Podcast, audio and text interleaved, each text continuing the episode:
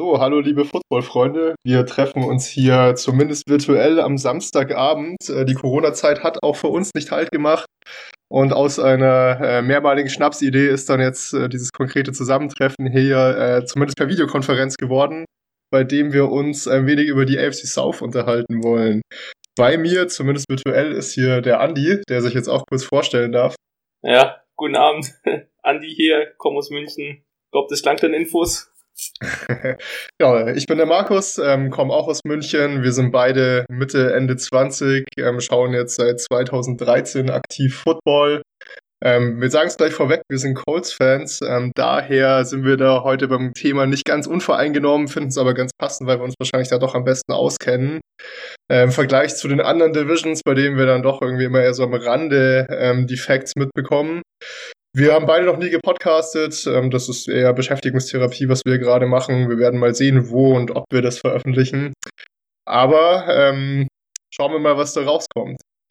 Und zwar haben wir uns gedacht, dass wir da einfach mal die Teams äh, nacheinander durchgehen. Was ist in der Free Agency passiert? Was erwarten wir uns von den Teams beim Draft?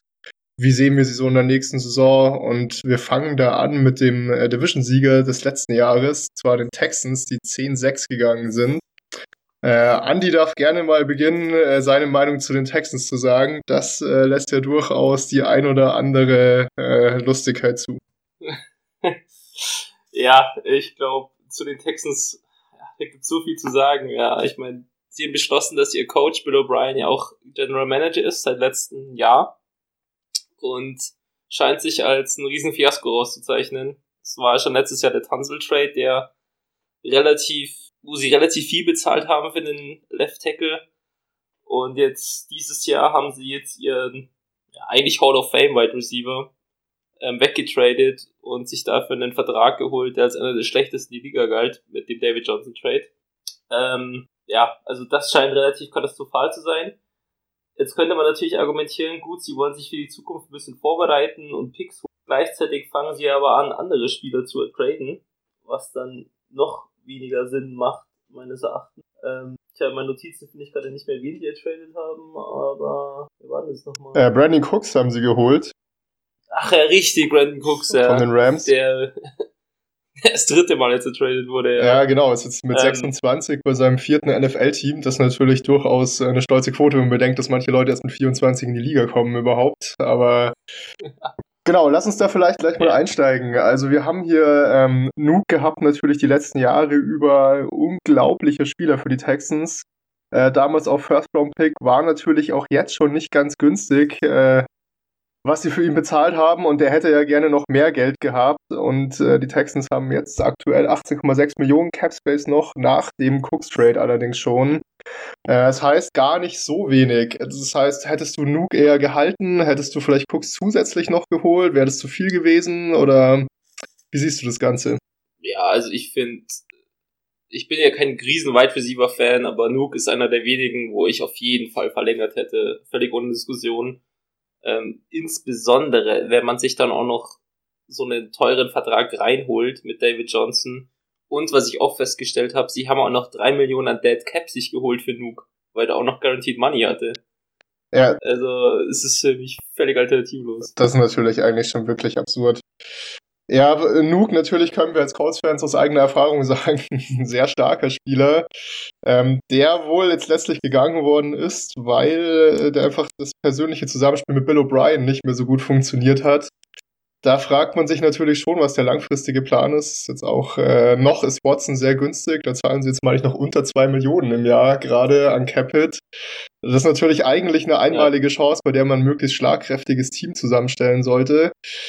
Und äh, also mir persönlich ist einfach der Plan gerade nicht ganz klar. Also jetzt haben sie letztes Jahr mit dem Tansel Trade und also Tansel plus Kenny Stills ähm, eher so auf Win Now geschaltet, um aber jetzt dann ja. ihren mit Abstand besten Offensive Spieler äh, abzugeben. Also ich weiß nicht, wie du das siehst, für mich ist, ist Hopkins sogar noch mal äh, von der äh, Güteklasse her eins über Watson sogar. Also natürlich klar, Quarterbacks generell die wertvollere Position, aber Wahrscheinlich ist Hopkins gerade der beste Wide Receiver in der Liga, vielleicht Nummer zwei, wenn man Julio mit äh, reinnimmt. Aber auch. Ich will jetzt mal Top 5 sagen. Äh, ich glaube, ich, glaub, ich habe ihn sogar, ich glaube, ich habe ihn sogar noch einen Tick höher. Also ich wüsste jetzt gerade nicht, auch in Kombination mit absolut nicht verletzungsanfällig, zumindest keine größeren Sachen gehabt bis jetzt. I can't got Mike. Richtig, richtig, genau. Äh, Michael Thomas natürlich dann da auch auf jeden Fall mit dabei. Die sehe ich eigentlich alle relativ äh, gleich auf. Ähm, haben natürlich auch beide äh, einen sehr guten Quarterback gehabt. Auch Julio Jones ja mit Matt Ryan ist natürlich auch nie ein Nachteil. Ja.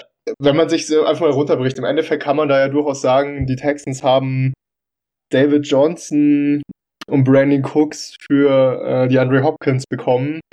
Da fragt man sich natürlich schon, was da der Plan ist. Also David Johnson ja. 2016 das letzte Mal über vier Yards per Carry äh, gehabt, seitdem eine Saison ja gar nicht gespielt, verletzt und dann deutlich unter vier Yards per Carry gehabt. Das ist natürlich für einen Running Back auch einfach eine relativ vernichtende Ausbeute, vor allem weil er dann doch die Stichprobe relativ groß war in den letzten beiden Jahren. Und ähm, ja, also ich sehe da auch noch nicht ganz, was da der Plan dahinter war.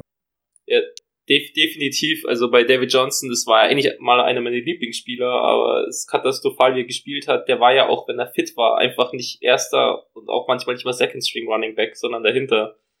Ähm, deswegen muss man mal sagen, grandios, was, was die Cardinals da gemacht haben. Haben da einfach mal den Riesenvertrag losgebracht und sich dafür einen Wide Receiver geholt, der in der Top 5 der Liga ist. Bin mal gespannt auf die Offense nächstes Jahr bei denen, aber vielleicht die nächste Folge dann. genau, ja, ja, Cardinals auf jeden Fall spannendes Thema. Ähm, wenn wir dann nochmal die Wide Receiver Group der Texans anschauen, äh, auch noch Randall Cobb geholt, auch drei Jahre 27 Millionen, auch kein günstiger Vertrag. Ja. Also es, es, es erschließt sich einem einfach so in der, in der Gänze nicht ganz. Also klar, du hast jetzt Will Fuller, hast Brandon Cooks, hast Randall Cobb. Das ist natürlich insgesamt schon eine starke Truppe, da braucht man gar nicht drüber reden. Aber auch ohne Clear Cut Number One für mich. Also ja, ja. Und was man, was auch ganz wichtig ist, sie haben ja schon den First Rounder, der fiel den ja jetzt auch schon. Und der First Rounder ist extrem wichtig, äh, um seinen Cap Space im Griff zu haben. Das heißt, ich sehe für die ein riesen Cap-Problem aufkommen, weil die Tansel-Verlängerung auch noch kommt. Den sie ja für zwei First Rounder das geholt haben. Das ist richtig haben. und den müssen sie ja de facto einfach verlängern. Also da haben sie ja wirklich absolut keine Alternative. Also dafür die ganzen Picks rauszuballern, ohne ihn dann zu verlängern, das wäre natürlich. Also man traut Bill O'Brien auf jeden Fall zu, aber es, es kann eigentlich nicht der Plan sein kann nicht der Plan sein, aber Tansel hat schon gesagt, dass er unter 25 Millionen im Jahr gar nicht zu reden anfängt. Ja, das ist natürlich, ist natürlich eine Stange Geld, ähm, allerdings auch für eins der, der besseren äh, Tackle in der Liga, wahrscheinlich sogar eins der besten jungen äh, Left Tackle in der Liga. Da kann man natürlich schon mal tief ja. in die Tasche greifen. Man kann sich nur schwer vorstellen, dass die in einem Jahr Watson 35 Millionen und Hansel 25 Millionen auf einmal zahlen. Richtig. Den Cap Space haben sie gerade de facto nicht. Also es ist völlig unabsehbar, was da passieren wird. Und ähm, das zeigt sich auch jetzt schon äh, bei den ersten Abgängen, haben DJ Reader da an die Bengals verloren, der ja wirklich sich in den letzten Jahren zu einem der besseren Defensive Tackles auch in der Liga ähm, gemausert hatte. Also auch die andere Stärke der Texans, diese brutal starke Dealer in der letzten Jahre. Clowney ist jetzt schon natürlich äh, das zweite Jahr weg, DJ Reader ist weg, JJ Watt äh, wieder schwer verletzt gewesen, ist jetzt auch 30 schwierig, da zu sehen, ob sie sich da so halten können. Klar, du hast natürlich auf, auf dem Papier immer noch, ähm, hast JJ Watt, hast, hast Whitney Merciless, hast jetzt auch Timmy Jernigan neu dazu gewonnen von den, von den Eagles, der ja auch vor zwei Jahren eigentlich einen relativ teuren Contract unterschrieben hatte, den aber nicht so ganz erfüllen konnte von den Erwartungen her. Aber trotzdem, also da spricht mit Sicherheit auch ein bisschen die Antipathie aus mir, aber ich erkenne bei den Texans nicht, was noch eine besondere Stärke darstellen sollte. Allerdings natürlich, muss man sagen, haben sie mit Watson einen Quarterback, der dir im Endeffekt an einem guten Tag jedes Spiel gewinnen kann. Das ist natürlich ein riesiger Vorteil ja. und da sind sie auch in der Division die einzigen, die das haben, würde ich sagen. Deswegen würde ich die Texans da auch nicht komplett abschreiben. Aber so rein aus der Free Agency, was sie da rausgezogen haben, boah, also würde mich jetzt nicht wundern, wenn die Texans da deutlich abfallen von ihrem 10 zu 6 letztes Jahr. Ja, sehe ich genauso. Ähm, ich muss zugeben, DJ Reader war mir gar nicht bewusst, dass der so gut ist. Ich habe ein bisschen recherchiert, den wird ja durchgehend so als Top 3 ähm, Nose Tackle gesehen. Das ja. hat mich ein bisschen gewundert, aber das muss echt ein schwerer Abgang sein. Ja, und wie wir schon gesagt haben, dieses Jahr haben sie noch ein solides Roster. Es ist wahrscheinlich aber sogar ein Ticken schlechter geworden gegenüber letzten Jahr. Ja, und danach wird es ein Riesenproblem. Mit der Watson-Verlängerung, Will Voller übrigens auch. Richtig, richtig. Äh, Tansel-Verlängerung. Ja, und Watt werden sie irgendwann auch verlieren, denke ich mal, weil irgendwann geht es nicht mehr. Ja, bei ja. Watt ist für meinen Geschmack auch eigentlich noch eine große Verletzung vom Karriereende entfernt, weil es macht ja eigentlich, also natürlich immer absolut individuelle Sache der Leute, aber es macht ja auch wenig Sinn, sich dann wieder nach Monaten zurückzukämpfen. Kann ich mir fast nicht vorstellen, vor allem, weil das ja wirklich auch immer schlimme Verletzungen bei Watt sind. Also ich glaube, äh, wer damals das Bild nach dem Brustmuskelriss äh, gesehen hat, der kann sich eh nicht vorstellen, ja. dass der nochmal Football spielt auf dem Level. Das ist sowieso äh, ein Uhrwerk der Typ, aber eben äh, auch der wird nicht jünger, auch der wird nicht gesünder und diese Verletzungsanfälligkeit zieht sich bei den Texans eben durchs ganze Roster. Also auch Brandon Cooks fällt ja äh, schon des Öfteren dadurch auf, dass er da mehrere Wochen wegen Concussions ausgefallen ist. Ja. Und auch bei dem sehe ich, wenn der nochmal einen äh, schlimmeren Hit abbekommt, also wir wollen es natürlich nicht hoffen, ähm, Fanzugehörigkeit hin oder her, aber auch dann ist es, äh, könnte ich mir vorstellen, dass auch der nahe am Karriereende steht und auch solche Leute zu zählen, ja. äh, können wir auch aus Colts-Fan-Erfahrung sagen, ist nicht immer unbedingt die allerbeste Taktik. Und da haben sie eben noch mehrere, auch, auch Will Fuller, ja, also was der schon an Muskelfaserrissen hatte die letzten Jahre, ähm, alles keine äh, Garantien, dass die jemals wirklich alle zusammen auf dem Feld stehen. Ja, ja also man kann echt sagen, es, es kann funktionieren für dieses Jahr, was sie machen. Einen Plan sehe ich persönlich überhaupt gar nicht. Und wenn sie das so weitermachen, werden sie spätestens in zwei Jahren eher im nächsten Jahr ein Riesenproblem haben. Ja sehe ich ganz genauso, aber um auch ein bisschen was Positives über die Texans zu sagen, haben sich jetzt nochmal Vernon Hargraves, ehemaligen First-Round-Pick, äh, Cornerback für ein Jahr für 1,3 Millionen gesichert. Das finde ich ist ein ganz guter Deal. Ähm, ist ja trotzdem ein solides Talent, hat bis jetzt aus diversen Gründen den Durchbruch noch nicht geschafft, ist aber auch erst 25, sehr hoch gedraftet worden, damals von den Buccaneers, meine ich. Ähm, ja. Das, und war in der drittschlechtesten Defense aller Zeiten kein Stammspieler. Das ist richtig, das ist richtig, aber es, äh, es ist vielleicht auch gerade dem geschuldet, dass ich mir hier bei den Transaktionen, wenn ich mir die anschaue, ich kann da wenig positiv herausheben. Timmy Jernigan mit einer Million, ein Jahr, dreieinhalb Millionen, 3,75 Millionen, er ist auch nicht besonders teuer, guter Runstopper, kein besonders guter Passrusher. Sicher solider Depth-Spieler. Ob der jetzt aber die Antwort ist, um DJ Reader da zu ersetzen, puh, also auch eigentlich ein bisschen andere Gewichtsklasse vor allem, weiß ich nicht. Definitiv. Wir haben uns dann gedacht, dass wir auch für jedes Team ähm, einen Spieler, den sie aus der Free Agency doch noch sein sollten, ähm, euch vorstellen, sowie einen Spieler, den wir im Draft potenziell als Target sehen. Dazu muss man jetzt sagen, Andi hat es ja schon angedeutet, die Texans haben nicht mehr so arg viele Picks ähm, durch diverse Trades. Und zwar ist jetzt, äh, haben sie noch einen Zweitrunden-Pick, einen Drittrunden-Pick, einen Viertrunden-Pick, einen Fünftrunden-Pick und drei Sieben-Runden-Picks ist natürlich schon schwierig, wenn du so eklatante Löcher hast im Roster und dann erst dann 40 pickst. Das ist keine angenehme Situation. Was, was siehst du da? Fangen wir vielleicht mit dem Draft kurz an bei den Texans, bevor wir da noch einen Free Agency-Tipp abgeben, der jetzt in der Phase der Free Agency ja eh nicht mehr so spannend ist. Wen siehst du da bei den Texans im Draft so als potenzielles Target? Wer macht die für dieses Jahr nochmal besser? Oder würdest du sagen, die müssen jetzt schon komplett auf die Zukunft schauen, was langfristig da eine gute Lösung ist? Es ist, es ist schwierig. Also was für mich eigentlich ihre größte Lücke ist, ist Tight End. Da sehe ich gar keinen, der wirklich irgendwie hervorsticht. Das heißt, da würde ich theoretisch jemanden holen. Allerdings ist Tight Ends natürlich im Draft immer das Riesenproblem, dass die eigentlich im ersten Jahr nie einschlagen. Das heißt, für einen Win-Now-Move macht es wenig Sinn. Aber auf jeden Fall Tight End ist die Position, wo ich am meisten nachbessern würde. Eventuell noch Cornerback, aber da haben sie jetzt ja ein paar gesigned. Da haben sie ja mit Gary Conley noch einen First Rounder letztes Jahr geholt. Ähm, ja, Titan sehe ich als die größte Schwäche.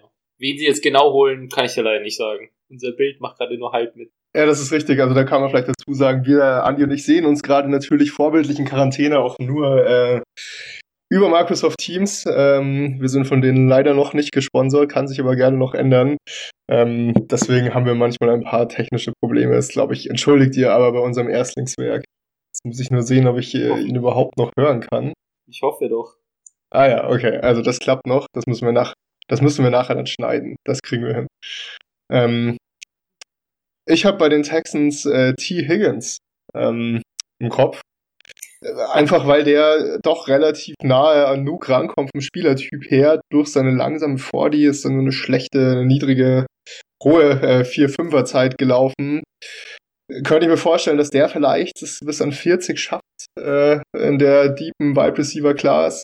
Und dann hätten sie zumindest mal wieder einen großen Receiver, der einigermaßen zumindest noch nicht ganz so verletzungsverfällig ist wie Brandon Cooks und Will Fuller und sie hätten dann zumindest äh, an der Wide Receiver Front wieder ein bisschen was gewonnen. Ich verstehe aber den Tight End Gedanken auch sehr gut bei dir, aber da sehe ich an, auch an 40 ehrlich gesagt in dem Draft eigentlich keinen, der sich da schon lohnt. Das äh, kann ich mir, aber kann natürlich gut schwierig. sein. Also ich glaube, dieses Jahr ganz 40 schwierig. ist mit Sicherheit ein Spot, wo der erste oder zweite Tight End weggehen könnte. Schauen wir mal. Hast du noch in der Free Agency einen Spieler, der noch auf dem Markt ist, den du den Texans äh, gerne zuschustern würdest und den sie sich vor allem leisten können? Äh, ehrlich gesagt, nein. ja, man, man, tut sich schwer, äh, weil man doch finanziell stark angestrengt ist. Ich habe mir äh, Snacks Harrison aufgeschrieben. Halt auch wieder im Endeffekt gerade jetzt in dem Alter ein reiner Runstopper. Ähm, Wäre aber für meinen Geschmack noch ein solider äh, Spieler in der Rotation, einfach um auch äh, Watt ein bisschen Entlastung zu geben, äh, dass er nicht mehr ganz so viel Inside spielen muss, dass er vielleicht wieder doch mehr von der Edge kommen kann. Aber jetzt äh, haben wir auch schon angedeutet, jetzt in der Phase der Free Agency sind einfach die wirklich guten Spieler fast alle schon weg. De facto. Ähm, und natürlich so, klar, die, die offensichtlichen Namen, so Logan Ryan und auch Clowney, gut, der wird jetzt eher nicht mit so einem Texas zurückgehen, die sind natürlich für jedes Team interessant. Ähm, das wird aber wahrscheinlich für die Texans einfach nicht bezahlbar sein. Ein Win-Now-Move wäre jetzt natürlich Everson Griffin.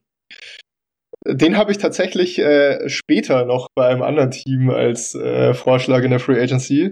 Äh, aber ja, ähm, der wäre natürlich auch sehr interessant. Ähm, kann ich ehrlich gesagt schwer einschätzen, wie viel der jetzt in der Corona-Krise noch an Marktwert äh, hat, ob die sich den leisten können oder nicht. Hat er bei den Vikings eigentlich wieder ein sehr gutes Jahr gespielt. Aber ja, ähm, finde ich auch generell noch ein sehr interessanter Spieler. Wundert mich auch, dass der noch übrig ist. Gut. Ähm, abschließende Prognose zu den Texans. Pre-Draft äh, Record nächstes Jahr oder eher heuer. Mal schauen, wann es gespielt wird. Es ist echt schwierig. Also ich habe mir auch als Notiz für die gesamte AFC South aufgeschrieben, dass da für jedes Team zwischen 5-11 und 11-5 alles rauskommen kann, meines Erachtens. Weil irgendwie, wie die Würfel fallen. Ähm, ich denke aber, dass die Texans doch einigermaßen solide sein werden und sich so bei 9-7, 10-6 einpendeln werden. Mhm. Ja, kann ich mich, kann ich mich absolut anschließen. Also da hängt auch noch viel davon ab, was sie vielleicht doch noch machen können. Und außerdem ist Bill O'Brien halt in jede Richtung unberechenbar. Wer weiß, ob sie nicht doch noch irgendeinen Leistungsträger abgeben. Also man kann es bei den Texans einfach nicht ausschließen. Ja. Ähm, gut. Ja, sie spielen halt gegen die Chiefs dieses Jahr noch. Das ist halt immer gemein. Ja, das ist richtig. Ähm, wobei die Chiefs ja praktisch gegen die AFC South letztes Jahr eine katastrophale Bilanz insgesamt hatten. In den Playoffs dann nicht mehr, aber zumindest äh, während der Regular Season. Aber ja, sicher kein Vorteil. Ähm, eine Mannschaft, die auch an den Chiefs gescheitert ist, ist jetzt die zweite Mannschaft, der wir uns nähern wollen. Das sind die Tennessee Titans. Letztes Jahr 9 zu 7 unter Mike Rabel, äh, neuer Quarterback, haben Mariota absolviert, haben noch 21 Millionen an Cap Space und gelten wahrscheinlich auf dem Papier gerade als stärkstes Team in der AFC South. Definitiv, also sehe ich so, ich bin kein großer Fan von dem Team und auch nicht vom Trainer, aber man muss ihnen Respekt zollen, weil sie das letztes Jahr echt sehr gut gemacht haben und auch wenn die Patriots nicht so stark waren wie sonst, ist es trotzdem nicht so einfach, die zu schlagen. Also relativ großen Respekt und die, ich denke mal, die wichtigsten Spieler haben sie gehalten bzw. verlängert oder halt jetzt die Franchise Tag für Henry. Starkes Team. Ja, also ich denke, mit denen wird auch auf jeden Fall äh, wieder zu rechnen sein. Bei Tannehill finde ich es unfassbar schwer zu sagen. Ist ja laut Pro Football Focus war er einer der besten Quarterbacks in der Liga letztes Jahr. Das sieht ja. man für meinen Geschmack auf dem Feld nur bedingt. Also gefühlt hat das Team da dann doch ein ganzes Stück mehr von ähm, Derrick Henry gelebt, als das Tannehill groß rausgerissen hätte, wobei man natürlich sagen muss, er hat es auch wirklich nicht kaputt gemacht, was ja auch schon mal äh, kein unwichtiger ja. Faktor ist. Das haben andere Teams in der Division ja auch anders erlebt, aber da kommen wir nachher noch zu sprechen. Ähm, wenn du sagst, sie haben keine wichtigen Spieler verloren, da sticht mir ins Auge, äh, Jack Conklin haben sie verloren, ehemaliges All-Pro äh, Right Tackle. Der ist abgewandert äh, zu den Cleveland Browns ähm, für einen drei Jahres 42 Millionen Vertrag. Natürlich auch äh, äh, gutes Geld, sage ich mal, dass der da kriegt. Ähm, der wird schwer zu ersetzen sein. Haben äh, Dennis Kelly immer noch, auch solides äh, Tackle, aber natürlich jetzt nicht unbedingt so gut wie Jack Conklin, wenn er fit ist, war ja auch schwer verletzt ein Jahr lang. Siehst du da ein Problem kommen, dass sie da doch an Substanz verloren haben? Ja, also du hast recht, Conklin zu verlieren, das tut schon weh. Äh, besonders, weil ich finde, es ist nicht sonderlich viel Geld für die Qualität an Spieler. Wenn ich mal angucke, dass George Fant von den Jets 10 Millionen bekommen hat im Jahr. Also ja. Browns guter Deal, aber ob es ihm was hilft, ist immer eine andere Frage. Also da werden sie ein bisschen Schmerzen haben. Sie haben auch noch Walker verloren und äh, Joel Casey. Das wird auch ein bisschen schmerzen. Aber das sind, glaube ich, alles Moves, die, die einfach im Jahr passieren. Und wenn die jetzt einigermaßen solide draften, die haben alle ihre Picks ähm, oder annähernd alle, dann sehe ich da keine großen Probleme für die. Ja, kann ich gut nachvollziehen. Casey hast du angesprochen, der wird im Endeffekt eins zu eins durch Rick Beasley ersetzt. Ich weiß, dass du von Rick Beasley überhaupt kein Fan bist ähm, und den im Endeffekt Nein. für einen One-Year-Wonder hältst. Aber ja. trotzdem einverstanden mit dem Move oder eher unzufrieden aus Titans Sicht? Ja, ich, ich meine, er hat 9,5 Millionen bekommen, oder? Das Der hat 9,5, ein Jahr 9,5 Millionen, genau ja, es ist, ist in Ordnung. Vielleicht hilft ihm ja auch eine Systemumstellung oder ähnliches. Ähm, dieser großer Fan bin ich von ihm nicht. Da hätte ich, glaube ich, eher zu äh, anderen Spielern gegriffen, die jetzt vielleicht nicht auf exakt der gleichen Position sind, aber ein Clowny oder ein Griffin wären für die vielleicht auch interessant gewesen.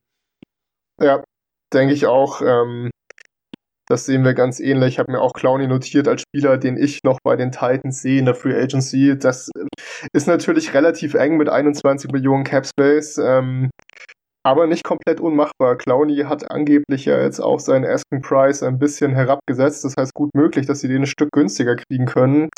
Und ich glaube, der hätte schon große Lust darauf, zweimal im Jahr gegen die Texans zu spielen. Ich würde es nicht komplett ja, ausschließen. Genau.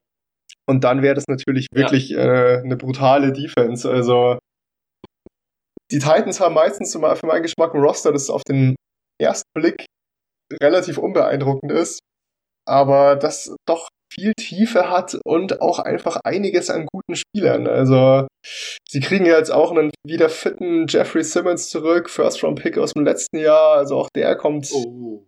In der Defense dann noch Sehr dazu gut. und auch der war auf dem College wirklich äh, ein Spieler, der, der, wenn er keine schwere Verletzung gehabt hätte, auch durchaus in den Top Ten hätte weggehen können. Also ja, die, definitiv. Die sind nicht ungefährlich, ähm, aber viel wird natürlich davon abhängen, ob Ryan Tannehill äh, sein, äh, eine ähnliche Performance hinlegen kann wie letztes Jahr und natürlich, ob Derrick Henry nicht einfach irgendwann mal die Luft ausgeht, also ein Running Back einfach gefühlt äh, drei Viertel des Spiels ähm, laufen zu lassen. Das schlägt natürlich irgendwann dann doch auch durch, äh, zeigt zumindest die Erfahrung schwer, ob der nochmal so ein dominantes Jahr hinlegen kann, was ja auch sein erstes wirklich gutes Jahr war, muss man sagen. Davor war es ja, ja, ja für, für, den Hype, den er vom College ja nach dem damals brutal starken Combine ähm, mitgebracht hat. Sehr, also es war gut, aber es war nicht herausragend. Der Schritt ist erst in der letzten Saison gekommen. Genau, aber auch sonst, wenn man durchgeht, das ist einfach ein sehr solides Roster. Auch AJ Brown, Corey Davis, das ist ein Adam Humphreys, ganz solides Receiving Core wie du gesagt hast. Ähm, Harold Landry. Richtig, richtig. Ja, Pass Rush ist eh bei denen fast traditionell ja schon wirklich stark. Auch die O-Line, Taylor Levan, ganz starkes Left Tackle. Äh, zahlen auch für Roger Saffold relativ viel Geld. Ähm, auch guter, guter Guard. Das ist alles schon, schon sehr solide. Also ich glaube, also ich sehe ehrlich gesagt bei den Titans das nicht das Potenzial, dass die groß abstürzen. Also wenn die nur fünf Siege holen, das würde mich schon sehr überraschen. Ich sehe die eigentlich schlimmstenfalls mittelmäßig, muss ich sagen. Dafür sind die, glaube ich, zu gut aufgestellt, als dass die nicht auch einfach viele Spiele einfach wegen der Qualität der Spieler gewinnen werden. Stimmt, da hast du recht, ja. Also bei denen könnte ich, wenn man wirklich drüber nachdenkt, kann es eigentlich fast nur passieren, dass die Probleme bekommen, wenn sich Henry verletzt, weil ich glaube, das hat dann sowohl auf den Run als auch auf den Pass einen riesen Einfluss. Ja. Ähm, sonst war auch meine absolute Hauptnotiz, dass sie eigentlich ein komplettes Team sind. Also wie du gesagt hast, Wide Receiver passt, Quarterback passt, Running Back passt, Line passt. Äh, die, die Secondary ist erstaunlich stark wenn man sich die anguckt, Pass Rush traditionell gut, man sieht kaum Schwächen. Ja, da, da bin ich voll bei dir. Also das ist, ähm, also auch, wie du sagst, die Secondary auch mit Malcolm Butler und Kevin Bayard, auch zwei wirklich sehr starke Spieler mit dabei und dazu noch eine Dory Jackson in der Hinterhand. Ähm, schwer da wirklich eine große, ein großes Need noch festzustellen. Titan hast du angesprochen, da haben sie aber auch Jonu Smith, der jetzt als Receiving Titan auch nicht kein ganz blinder ist, also zumindest äh, großes Potenzial mitbringt. Auch da, ich glaube, die werden, wenn Tannehill seine Leistung halten kann, schwer zu schlagen sein in der Division. Klar, die anderen Teams sind größtenteils Wildcards, ähm, das macht es natürlich nicht leichter einzuschätzen, aber ich habe mir da im Endeffekt auch an ernsthaften Needs auch einfach nur Offensive Tackle aufgeschrieben und dann habe ich noch, ähm, noch mehr Pass Rush, was einfach nie schaden kann und Cornerbacks von Malcolm Butler auch langsam aber sicher äh, auf der falschen Seite der 30 unterwegs ist und auch Cornerbacks brauchen ja meistens noch ein Jahr, bis sie wirklich performen. Deswegen würde es mich nicht wundern, wenn sie gerade, wenn sie spät in der ersten Runde dran sind, an 29, da auf einen Cornerback schielen. Da habe ich mir Trayvon Dix von Alabama aufgeschrieben. Ja. Ich auch. ja, genau. Also es ist einfach späte erste Runde. Ähm, für andere Picks sehe ich da eigentlich die Titans gar nicht groß im Spiel. Ich, also die guten Offensive Tackles, ähm, die kein Project sind, sehe ich an 29 nicht mehr auf dem Board. Und dann ist halt die Frage, ob vielleicht 29 könnte natürlich auch tatsächlich ein guter Spot sein, um vielleicht einen Tight End zu holen. Tight End auch immer ein Luxuspick, wenn du eigentlich keine großen, äh, keine großen Schwächen mehr im Roster hast. Würde mich jetzt auch nicht wundern, aber sonst sind die Titans da eigentlich schon in einer ganz komfortablen Position. Ja, also ich sehe es da genauso wie du. Ähm, Cornerback wäre das, was ich nehmen würde, besonders weil Malcolm Butler auch immer wieder schlechte Leistungen gezeigt hat. Mit dem sind sie ja eher unzufrieden. Ähm, ich sehe sie aber eigentlich als relativ klaren Kandidaten, um runter zu traden, weil die werden sich mehr Picks holen wollen. Jetzt hatten sie 1,29 ich nehme an, die werden da runter traden für einen, der irgendwie vielleicht nach einem Wide Receiver abgreifen will. Ja. Und werden sich Munition holen. Ja, könnte gut sein. Das, ähm, was man natürlich sagen muss, wenn wir über die Secondary reden, haben Logan Ryan verloren. Ähm, der tut natürlich schon weh, aber die, also die Titans haben einfach so eine gute Depth gehabt in der Secondary, dass ich es jetzt nicht super schlimm sehe. Also ich glaube, du kannst auch mit Adoree Jackson und Malcolm Butler als deinen Outside-Star dann ganz gut über die Runden kommen in der NFL. Also sehe ich erstmal kein großes Problem. Abschließendes Resümee zu den Titans, wahrscheinlich das äh, Team to beat in der AFC South. Ja, sehe ich so, ja. Die haben keinen unfassbar schweren Schedule, haben gerade den Lauf im wahrsten Sinne des Wortes, ähm, ja, das Team zu schlagen. Ja, sehe ich auch so.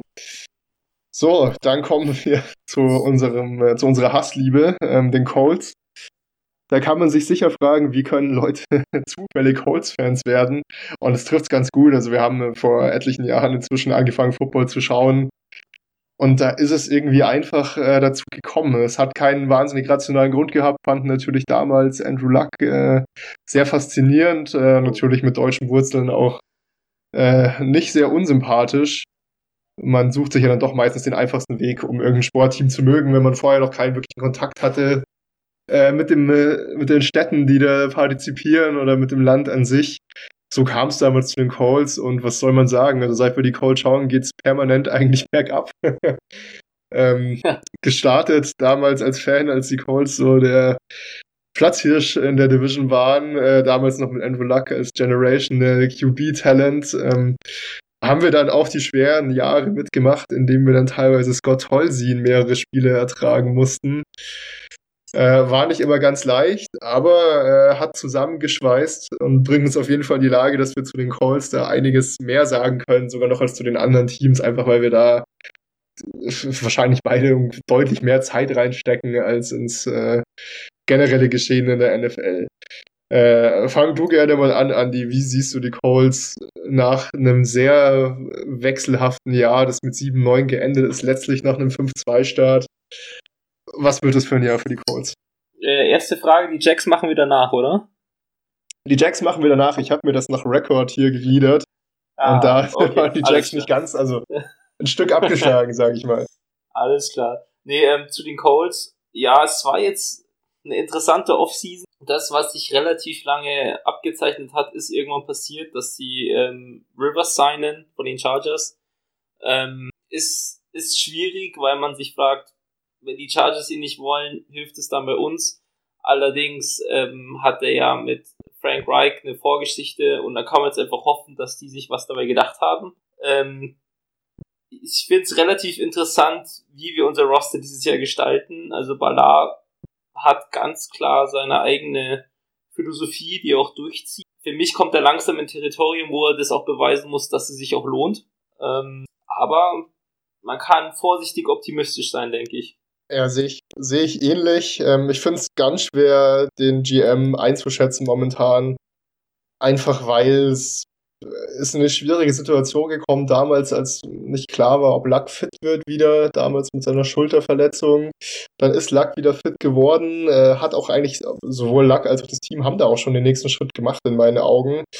Und ich glaube, dass wir letztes Jahr zumindest ein Kandidat gewesen wären, um die Division zu gewinnen, was wir auch so fast waren. Also das ist ja auch äh, war nicht weit weg. Zumindest waren die einzelnen Spiele immer sehr eng, ähm, auch wenn es dann letztlich dann oftmals knapp nicht gereicht hat. Aber deswegen ganz schwer. Also ich meine, erstmal eine schwierige Situation gekommen, die natürlich nicht besser dadurch geworden ist, dass Luck damals ähm, überraschend seinen Rücktritt erklärt hat aus dem professionellen Geschehen. Das kam natürlich für alle überraschend, deswegen ist es fast für mich immer noch so, dass er da ja, relativ schalten und walten kann, wie er möchte. Ich finde, man kann es momentan noch gar nicht bewerten. Also klar, er muss sich jetzt auch irgendwie an Rivers messen lassen, aber er hat immer noch keinen Quarterback gedraftet und ich finde zumindest einen Quarterback muss man jedem GM fast zugestehen.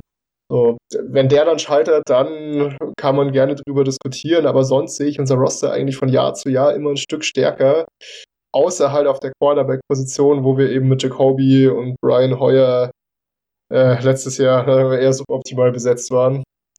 Und äh, das sollte dieses Jahr eigentlich mit Rivers ja anders aussehen.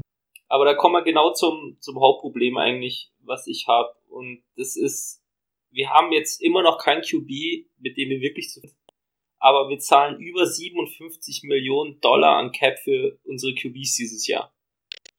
Und das ist ich sehe da einfach ein Riesenproblem aufkommen. Gut, 6 Millionen davon sind Lack, da kann er relativ wenig dafür. Aber nochmal 4 Millionen Dead Cap für heuer. Brissett hat über 20 Millionen Cap. Rivers holen für ein Jahr 25 Millionen Cap, was eigentlich ein All-In-Move ist. Ich tue mich schwer, gerade die, die Perspektive zu sehen. Das ist eine interessante Frage. Also rein von dem, äh, von außen betrachtet, würde ich sagen, die Colts sind All-In dieses Jahr. Also für mich schreit fast jeder Move, den sie momentan machen, äh, nach All-In. Ja, aber dann gebe ich meinen letzten Cap auch noch aus. Dann hole ich mir noch einen Passrusher, der noch wirklich was kann, weil da sind wir zum Beispiel relativ dünn aufgestellt. Das ist richtig, das ist richtig. Ähm, Calls 24 Millionen Cap Space jetzt noch übrig. Ähm, das ist nicht mehr ganz aktuell die Zahl, nachdem wir heute den ehemaligen Pro Bowl Fullback ähm, Roosevelt Nix geholt haben, der aber sicher da nicht das ganz große Geld verdienen wird. Lass uns mal die Calls ein bisschen genauer beleuchten. Wir haben mit Philip Rivers angefangen. Philip Rivers äh, ist 38, wenn ich mich nicht täusche, wird aber während der Saison 39. Ist natürlich schon ein Alter für einen Quarterback. Es äh, sagen natürlich böse Zungen, gut bewegen konnte der sich ohnehin noch nie. Das macht also keinen großen Unterschied. Also ob der jetzt seine 10 Yards pro Jahr läuft oder nicht, das äh, ist mehr zu vernachlässigen. Siehst du ihn stärker als äh, Jacoby Brissett? Ja, als Brissett ist er stärker. Also Brissett hat zwar mal ein paar einigermaßen ansprechende Spiele gehabt und hat wohl auch mit einer Verletzung gespielt letztes Jahr, aber ich glaube, mittlerweile ist die Meinung relativ einhellig, dass der einfach kein Franchise Quarterback ist. Und ja, ich finde, er hat nichts gezeigt, was mich was anderes vermuten lassen würde. Ja, das, äh, da sind wir, glaube ich, ziemlich auf einer Linie. Brissett, solider Quarterback, aber selbst das kommt mir teilweise schwer über die Lippen, weil es wirklich am Ende der Saison letztes Jahr katastrophal war. Und das ist ja nun mal so, in der NFL spielt niemand in äh, Week 16 und Week 17 auch nur annähernd fit. Also da, das kommt einfach nicht vor. Und klar, Knieverletzungen auch nie schön, aber auch bei Jacoby gilt das Gleiche, was wir auch bei Rivers gesagt haben, nur nicht ganz so extrem. Also schnell ist Jacoby ja auch nie gewesen. Ähm, da ist man ja auch froh gewesen, wenn er mal seine drei, vier Yards laufen konnte, wenn es nötig war. Aber auch dieses ewige den Ball halten und im Endeffekt nur werfen, wenn der Receiver wirklich komplett offen ist und praktisch gar nicht, wenn es irgendwie eng werden könnte. Das führt natürlich auch immer zu einigermaßen vernünftigen Stats, zumindest auf die Interception Rate bezogen. Da ist er immer relativ gut, also so wirklich kapitale Fehler in dem Sinne, die sich auf die Stats auswirken, hat er wenig gemacht. Allerdings auch er, meine, ich habe dir die, die Statistik mal geschickt gehabt. Äh, ja, auch ich zitiere jetzt nur aus dem Gedächtnis, ähm, meine ich auch in seinen letzten sieben Spielen oder so sechsmal unter 50% Completion Percentage gehabt. Das natürlich, also ja da, puh, das ist einfach kein NFL-Wert. Ähm, da, wenn du keinen teuren Vertrag hast, bist du gar nicht mehr auf dem Roster normalerweise. Das ist also schon wirklich eklatant gewesen. Deswegen denke ich, dass wir uns da mit Jacoby, äh, mit, mit Philip Rivers deutlich verbessert haben. Auch wenn es nur für ein Jahr ist. Also ich glaube nicht, dass die Brady-Sache die neue Regel wird, dass die alle mit 40, 41 noch wirklich gut spielen. Ich glaube, dass Brady da tatsächlich äh, ob man ihn jetzt mag oder nicht, schon eine Ausnahme bleiben wird. Und auch der ist ja dann mit 41 doch deutlich abgeflacht. Also da gebe ich Rivers ehrlich gesagt maximal noch eine oder zwei Jahre, wenn nicht sogar schon während des Jahres, da langsam aber sicher so ein Punkt kommt, wo er eben nicht mehr auf einem Level spielt, dass er aktiv Spiele gewinnen kann. Ja, also das, das muss sich echt zeigen. Viele sagen aber, den Chargers ist er abgeflacht. Ähm, kann ich schwer einschätzen. Ich glaube, dass da schon unser GM und auch unser Coach wissen, was sie sich angeguckt haben. Äh, viele sagen ja, dass sie so eine Art Patriot-System machen werden, was mir in der Seele wehtut. Aber halt kurzes Lance und ähnliches plus Run-Game könnte funktionieren. Was jetzt meine, meine interessanteste Frage an dich wäre, ist, was machen wir im Draft mit Quarterbacks? Deiner Meinung nach? Wir wissen jetzt, wir haben zwei Quarterbacks gesigned für 25 und 22 Millionen Cap Space und keiner davon ist für die Zukunft. Wie gehst du das jetzt an? Also, da muss ich ehrlich sagen, Deadcap hin oder her, mich würde es wundern, wenn Jacoby in Woche 1 noch äh, im Colts Roster ist. Glaube ich nicht. Und wenn wir sogar Capspace fressen, nochmal irgendwie dafür, den loszuwerden. Dafür ist es, glaube ich, einfach zu teuer. Ähm, also klar, Frank Reich hat ja auch gemeint, dass Jacoby vielleicht sogar noch einzelne Snaps kriegt, wenn der Quarterback mehr Mobilität braucht in einer gewissen Situation. Aber das äh, konterkariert meiner Meinung nach äh, den Fakt, dass Jacoby einfach nicht mobile ist. Also das kann man sich zwar einreden, aber es stimmt halt einfach nicht. Deswegen sehe ich bei den Colts schon den Quarterback im Draft. Allerdings, je länger oder je mehr Tage vergehen, umso mehr denke ich, dass das wahrscheinlich eher in Runde 4 oder 5 als schon in der zweiten Runde passieren wird. John Love wird er ja oft genannt, den sehe ich aber nicht ähm, aus der ersten Runde rauskommen, würde mich wundern. Und dann sehe ich ehrlich gesagt keinen Quarterback, der da seinen Second Round Value rechtfertigen würde, wenn du eben noch andere Needs hast und die haben die Colts definitiv. Ja, definitiv. Ja, ich sehe es leider ähnlich, eh ähm, dass wir da wahrscheinlich irgendwen draften müssen. Bisschen liebäuglich damit, ob wir Brissett vielleicht doch noch wegtraden können. Ich meine, die Jacks, dazu kommen wir später noch, haben Falls wegtraden können. Wer weiß, ob wir es schaffen. Dann hätten wir 16 Millionen an Cap Savings. Das fände ich schon sehr interessant. Ähm, ich hoffe nur, dass sie jetzt nicht irgendeinen QB draften, vielleicht auch in der zweiten Runde, der dann einfach nur um einen QB zu draften, damit der GM mal eingeholt hat. Ich habe jetzt schon öfter das Jacob Eason Gerücht gehört und macht mir Sorgen. Jacob Eason natürlich insofern äh, ganz interessant, als auch, dass auch der sich kein Stück weit bewegen kann, so ungefähr. Und auch nicht unbedingt in der Pocket äh, wahnsinnig mobil ist. Ähm, würde also ganz gut zu den anderen Statuen passen. Aber ja, das sind so diese typischen zweitrunden Quarterbacks, die man da momentan öfter mal hört. Auch der Name Anthony Gordon kommt da noch hin und wieder, bei dem dann aber der Arm wieder nicht besonders ist. Ähm, bis runter dann in die sechste, siebte Runde vielleicht mit Montez einen eher agileren Quarterback holen, um einfach ein bisschen ein Gegenstück im Kader zu haben, der vielleicht ein bisschen anderes Skillset mitbringt, auch für die Zukunft ich bin ja generell kein Fan von so absolut klassischen ähm, Pocket QBs, die wirklich nicht mal für drei, vier Yards selbst gehen können, wenn die Lücke eigentlich da ist. Das liegt bei den Colts aber auch daran, dass ich mit den Wide Receivers momentan nicht viel anfangen kann. Deswegen ist es ein bisschen äh, eine gefährliche Situation, dass wir da sehr eindimensional werden nächstes Jahr. Ähm, lass uns vielleicht kurz drüber reden, wie es denn kommt, dass die Colts erst an 34 picken und nicht wie ursprünglich äh, wie es ursprünglich ausgesehen hat, an 13, wo er dann der Quarterback irgendwie deutlich mehr äh, für viele ins Spiel gekommen ist, einfach weil da vielleicht dann doch noch Herbert oder vielleicht sogar Tour, wenn er ein bisschen slidet oder eben Jordan Love äh, da gewesen wären. Und zwar haben die Colts äh, von den 49ers der Forrest Buckner geholt. Wie schätzt du das ein? Ja, äh, wir haben ja schon mal kurz darüber geredet. Ähm, Buckner ist für mich so ein Fall, es ist ein High Reward, High Risk Trade es ist einfach aus dem Grund, wir haben einen First Rounder hergegeben, einen mittleren First Rounder für ihn, ähm, was natürlich erstmal wehtut, weil ich kann mir kein anderes Talent holen, aber gleichzeitig, wie ich vorhin schon mal angedeutet habe, ist ja der, der First Rounder auch immer wichtig, um seinen Cap in den Griff zu bekommen. Ähm, deswegen tut das doppelt weh. Und ähm, ja, Buckner ist ein guter Mann, aber war auf dem Franchise-Tag. Ich persönlich habe das Gefühl, wir haben ganz schön viel dafür bezahlt, einen First Rounder und ähm, zahlen jetzt 23 Millionen im Jahr. Ähm, wenn sich's auszahlt, super. Ähm, ich hätte es definitiv nicht gemacht und ich frage mich auch, von wem der Move kam. Ich habe bisschen das Gefühl, dass Frank Reich damit relativ wenig zu tun hatte, sondern dass da Ballard gesagt hat, er will sein Defensive Tackle, er kriegt sein Defensive Tackle und ja, da auch overpaid hat meines Erachtens. Ja, ganz schwer. Ähm, das Ganze wirklich umfassend zu beurteilen. Wie du auch sagst, Wagner natürlich auch Vertragsverlängerung bekommen, kriegt da knapp 21 Millionen im Jahr, also wirklich auch kein günstiger Spieler. Aber spricht der Buckner-Trade nicht sogar dafür, dass die Colts eben dieses Jahr wirklich all-in sind? Ähm, er ist mit Sicherheit ein besseres Defensive Tackle-Stand jetzt als jeder Spieler, den sie an 13 bekommen hätten.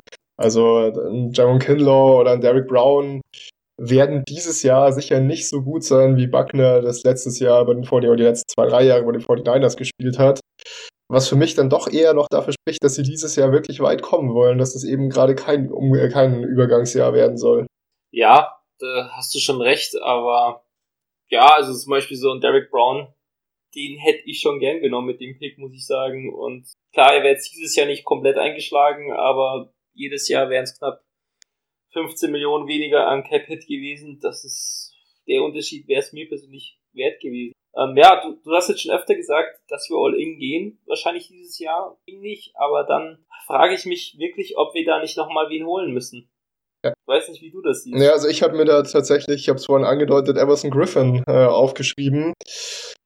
Calls haben ja Jabal Sheard stand jetzt verloren ähm, der doch die letzten Jahre immer eine sehr solide Prä Präsenz im Pass Rush war. Jetzt kein, kein Worldbeater, aber doch ein sehr solider Rusher, auch immer noch, auch wenn er von einem eher fragwürdigen Team damals zu uns gestoßen ist.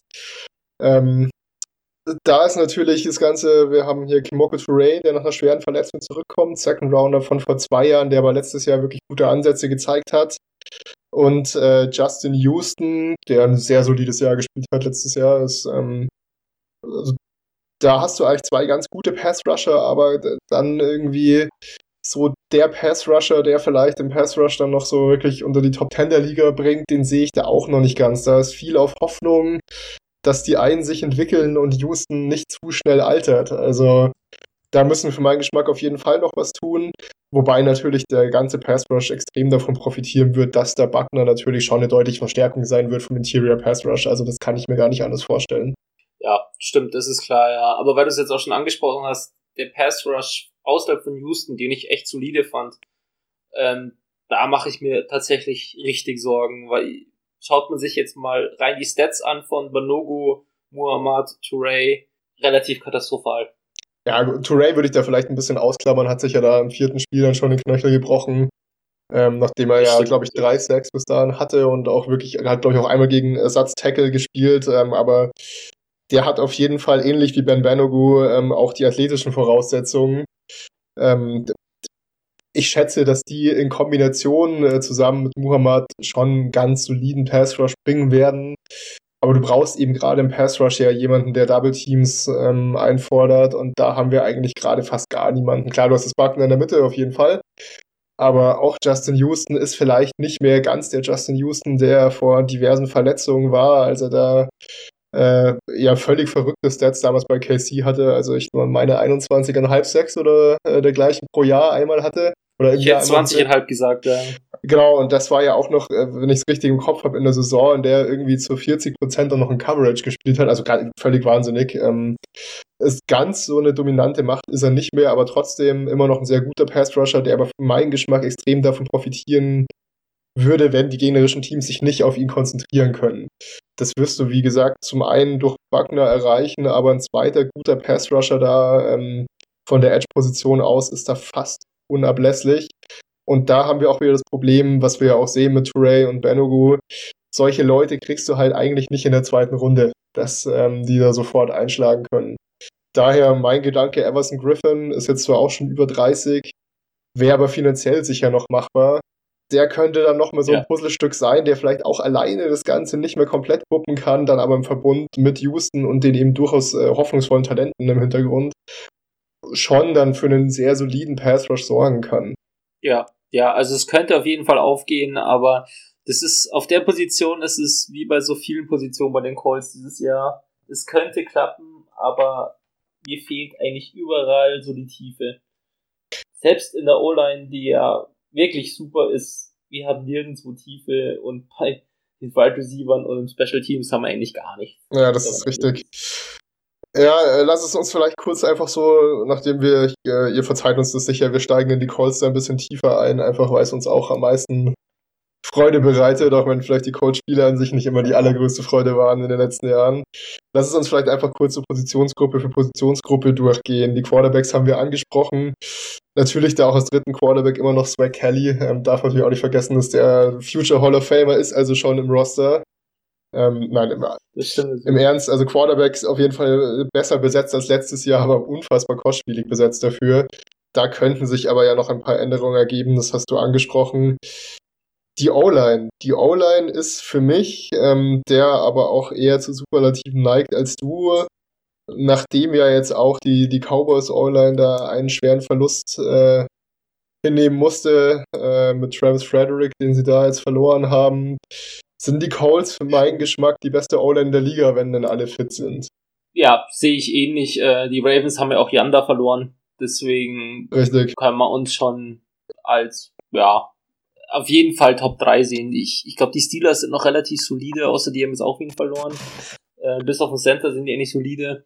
Aber ja, die O-Line ist äh, First Team super dahinter, wenn ich mir die Death Chart anschaue, äh, sieht es ein bisschen traurig aus, oder? Dahinter sieht es in der Tat traurig aus, äh, was aber auch daran liegt, dass einfach unsere O-Line-Spieler in den letzten Jahren immer äh, relativ fröhlich weggesigned worden sind.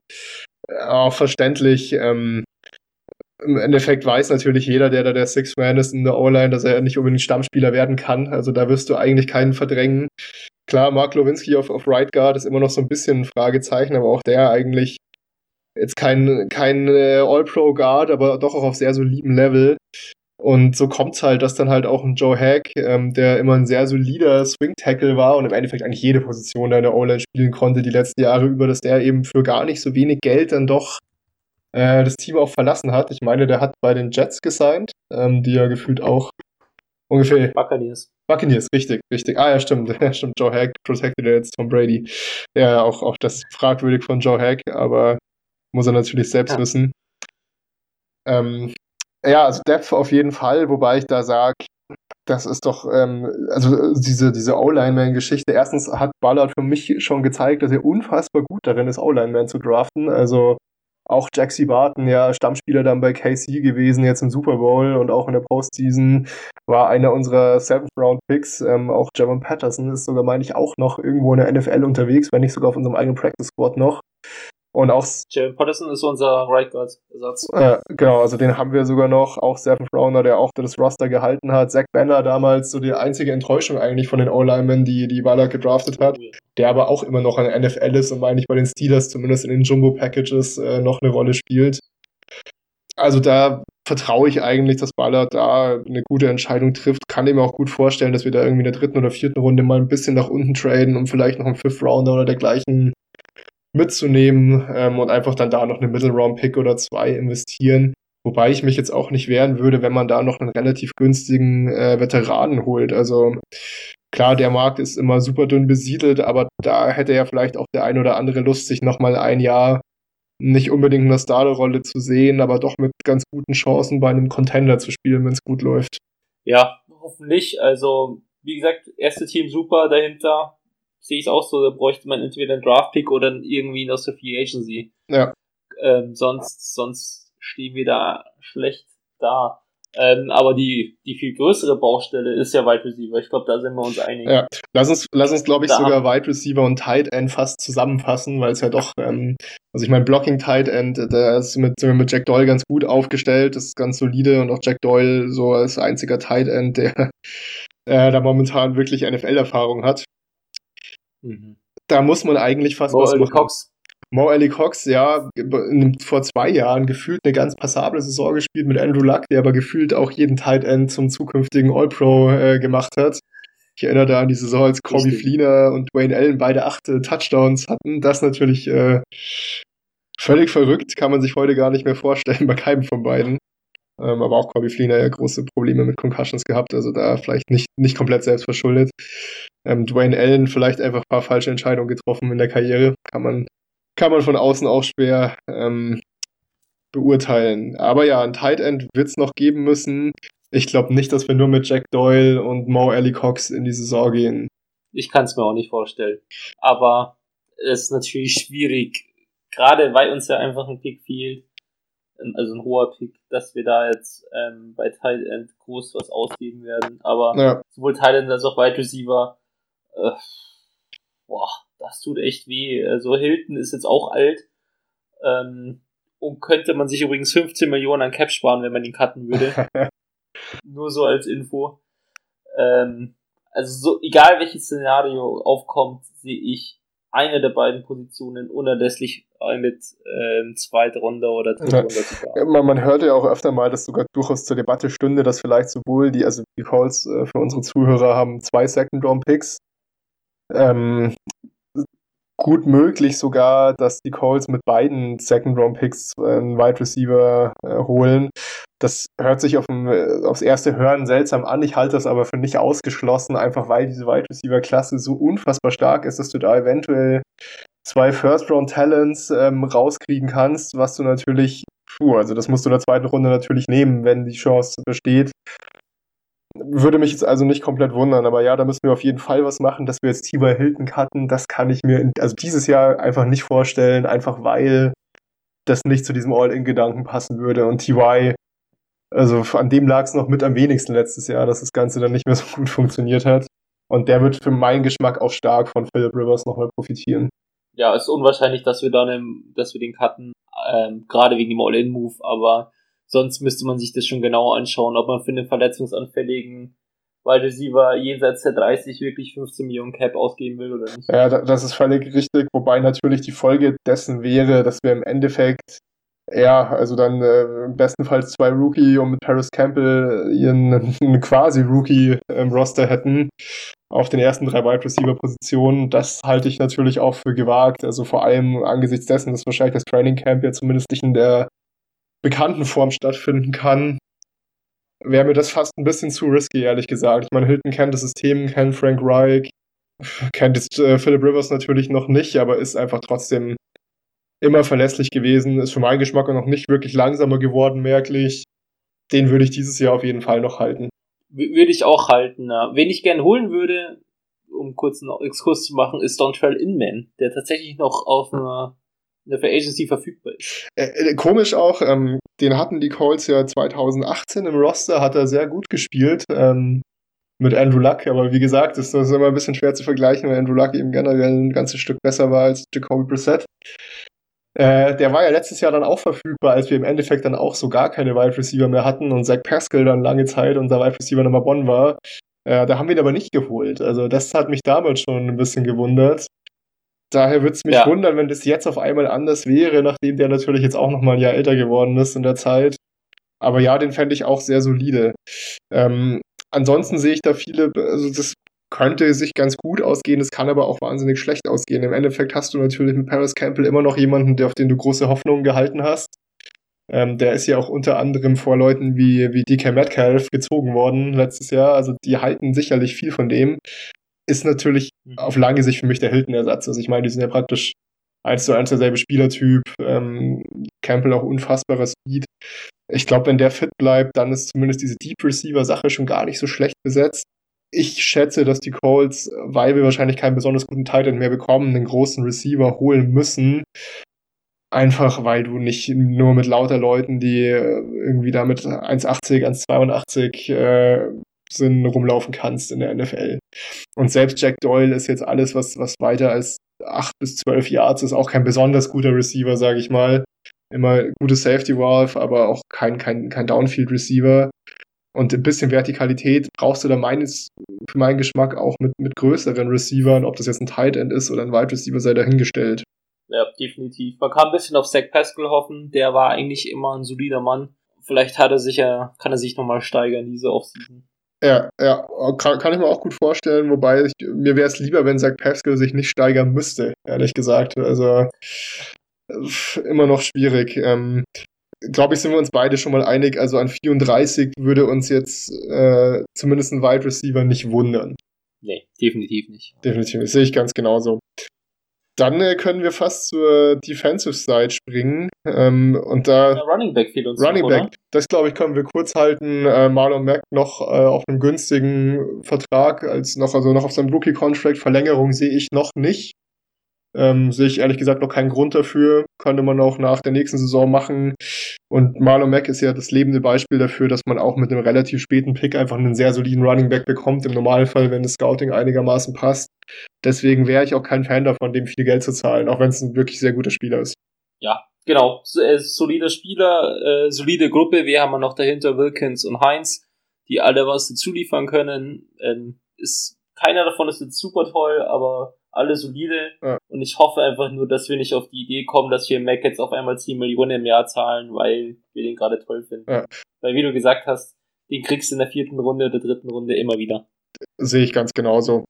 Und man muss auch da so ehrlich sein und zuzugeben, hinter der Line hätte wahrscheinlich bis auf Trent Richardson fast jeder Running Back einigermaßen passabel ausgesehen. Oh Flashbacks. Ja, also wir haben ja auch, äh, letztes Jahr war Mac äh, auch, glaube drei Spiele lang verletzt, als dann Jonathan Williams auf einmal reingekommen ist, der davor auch in der NFL mehr oder weniger keinen Job mehr gefunden hat und ist da auch zweieinhalb Spiele lang alles in Grund und Boden gelaufen. Also ich glaube, hinter der Line genau. braucht man da jetzt nicht zu viel Kapital bei den Running Backs binden.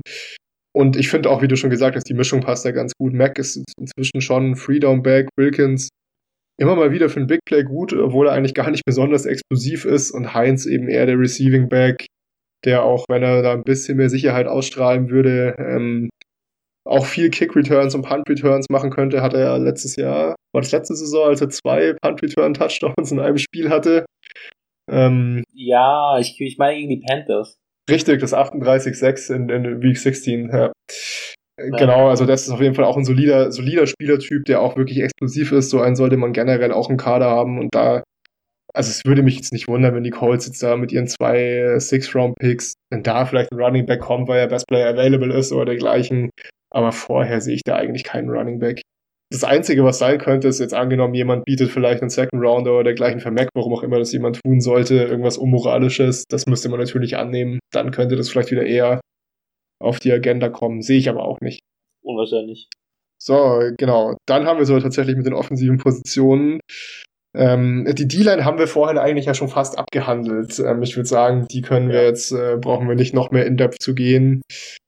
Da glaube ich, können wir uns auch darauf einigen, wenn jetzt einer von beiden Second-Round-Picks ähm, für die D-Line verwendet wird, wird es uns auch nicht wundern.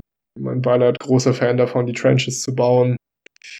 Gut möglich, dass da, dass da ein Pass-Rusher oder auch ein, ein Tackle auf uns zukommt. Also würde mich absolut nicht wundern. Es kommt jetzt ein bisschen darauf an, wie du siehst. Also ich habe jetzt, ich habe davor das auch so zusammengestellt. Ich habe jetzt zwischen den Defensive Tackles und Edge unterschieden, weil in dem System ist es ja immer so eine Sache, was jetzt Zielline ist.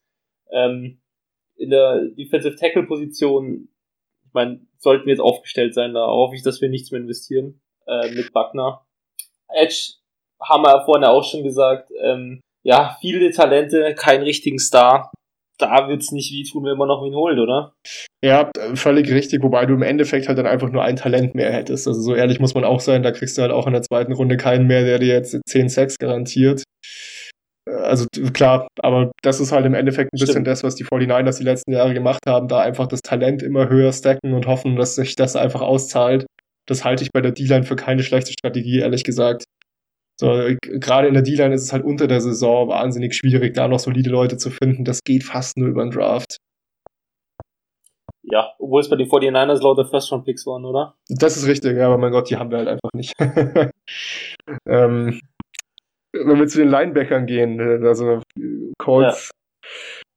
Äh, da lassen wir jetzt mal so die Unterscheidung zwischen Outside Linebacker und, und äh, nicht, also Outside Linebacker, der rusht und der nicht rusht, das lassen wir jetzt mal weg. Ich glaube, bei den Colts, die da ein klassisches For-Free spielen, ist es klar, dass die Linebacker jetzt eben eher so als Inside-Linebacker bezeichnet werden können und nicht unbedingt reine Rushing-Linebacker sind mit Ben Benugu, der vielleicht so ein kleiner, so ein bisschen eine Twitter-Rolle da einnimmt, aber eigentlich auch eher bei den Edge-Playern zu verorten ist.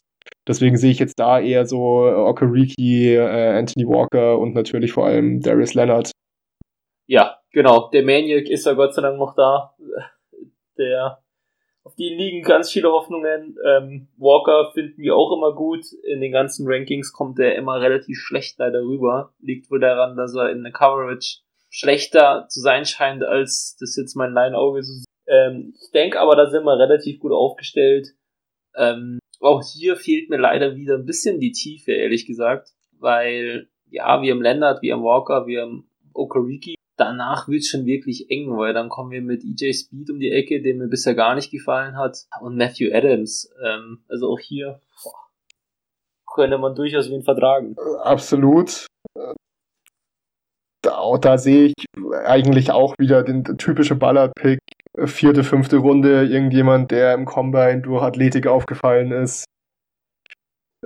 Da so in die Richtung sehe ich das. Also ich meine, an, an Lennart wird keiner vorbeikommen. Äh, zu Recht, absolut. Wahrscheinlich der, der beste Spieler in der Colts Defense.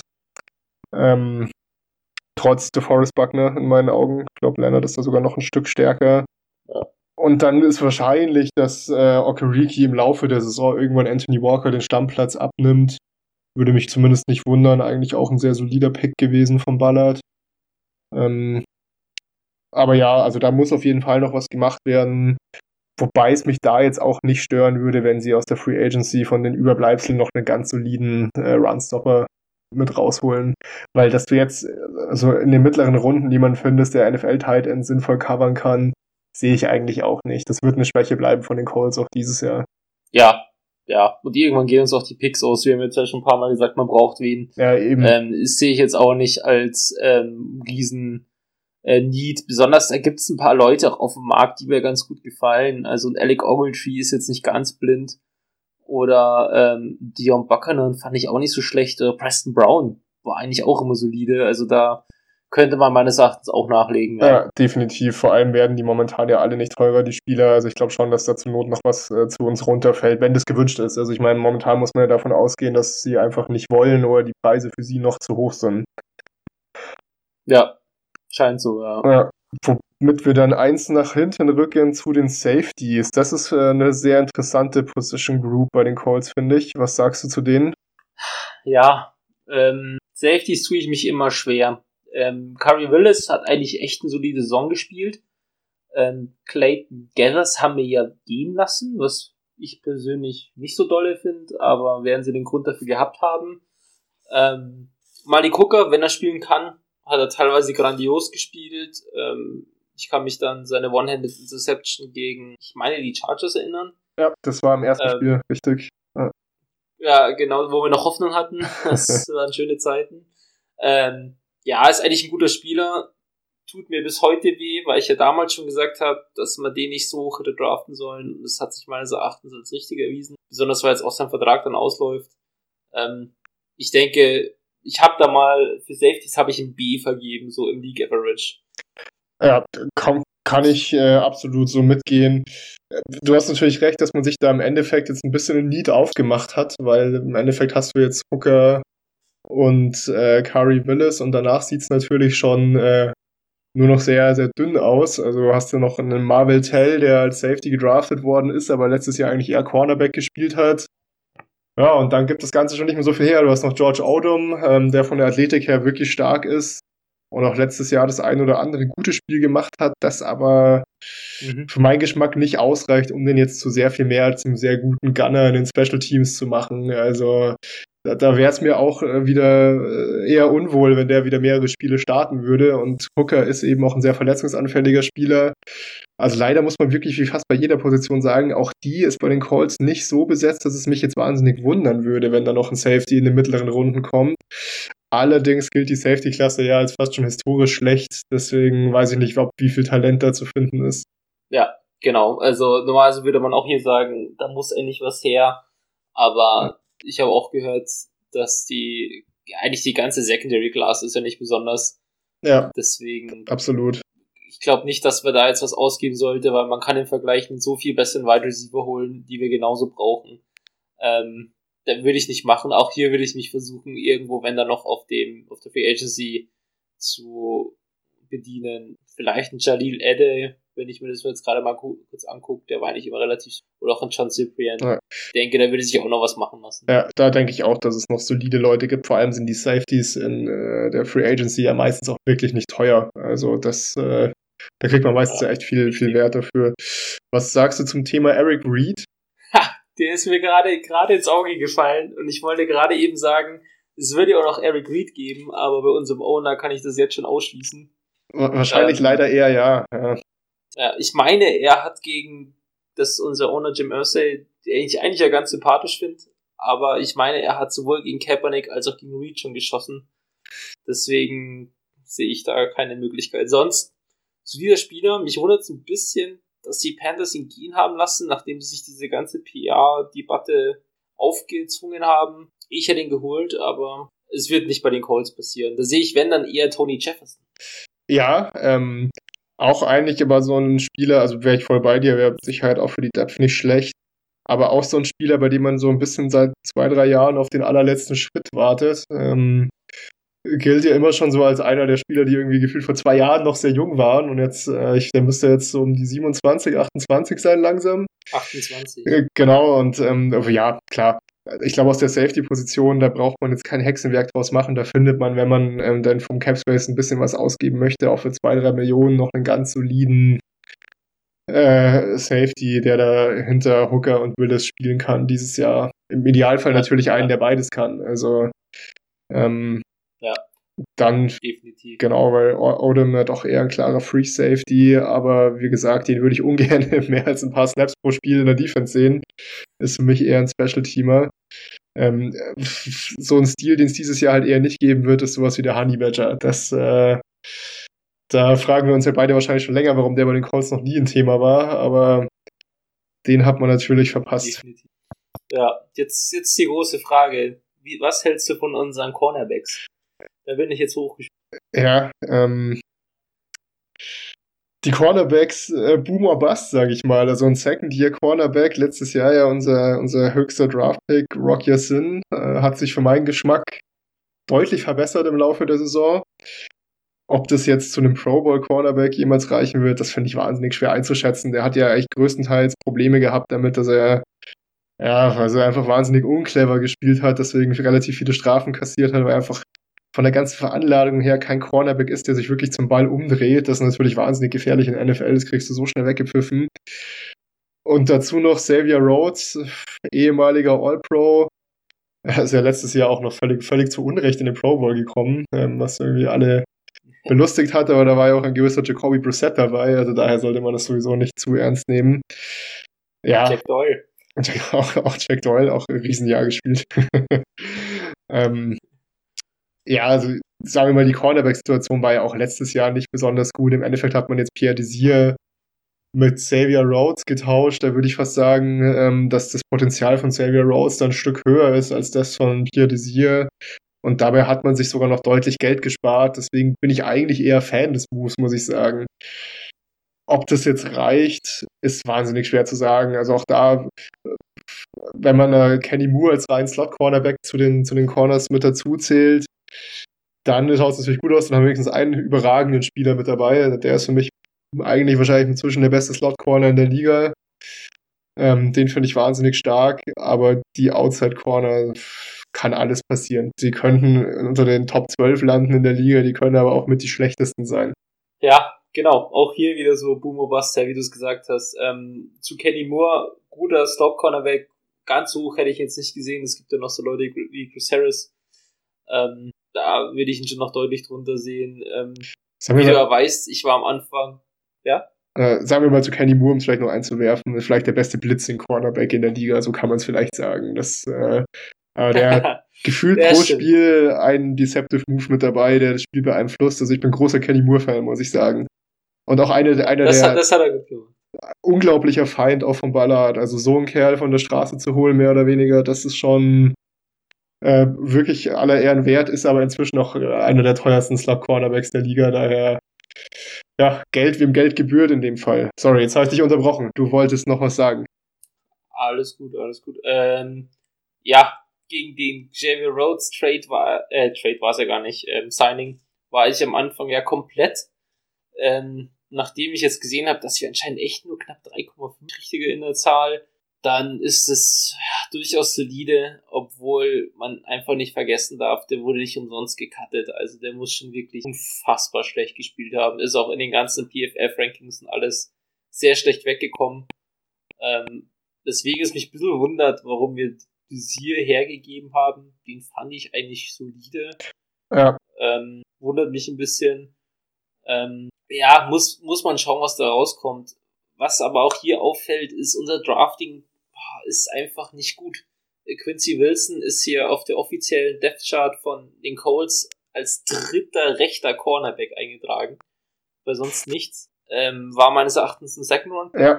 Ähm, das tut schon weh und ja, Rock Sin muss man schauen. Den haben sie ja auch wegen seiner Personality geholt, weil er Captain bei, oh, ich meine, Temple bei war. Bei Temple, genau, ja. Ähm, ja, aber ich meine, Personality ist gut, Spieler muss auch noch gut sein und da wurde er ganz schön geburnt letztes Jahr teilweise. Ähm, wenn der jetzt wirklich immer ran muss, hoffe ich, dass es seine Steigerung behält, sonst sieht's doof aus. Ähm, zu TJ Carey kann ich ehrlich gesagt ganz wenig sagen, den haben wir gesigned. Ja, auch war wohl, hat ja auch mal einen relativ teuren Vertrag bei den Browns gehabt, wenn mich nicht alles täuscht. War also wohl durchaus mal geschätzt in der Liga, aber kann ich, also geht mir ganz genauso noch nie bewusst beobachtet. Ähm, sicher kein schlechter Ergänzungsspieler, sage ich mal, für die Secondary. Also das ist, glaube ich, auch genau die Art von Spieler, die wir auch gerne als Safety nochmal hätten, wobei der meines Wissens nachher sogar auch so halb als Free Safety zumindest spielen kann. Vielleicht also sogar ein Hybrid-Spieler in dem Fall. Ja, auf der Cold-Seite ist er als Starting Cornerback eingetragen. Krass, krass. Das heißt vor Rock oder vor Xavier Rhodes?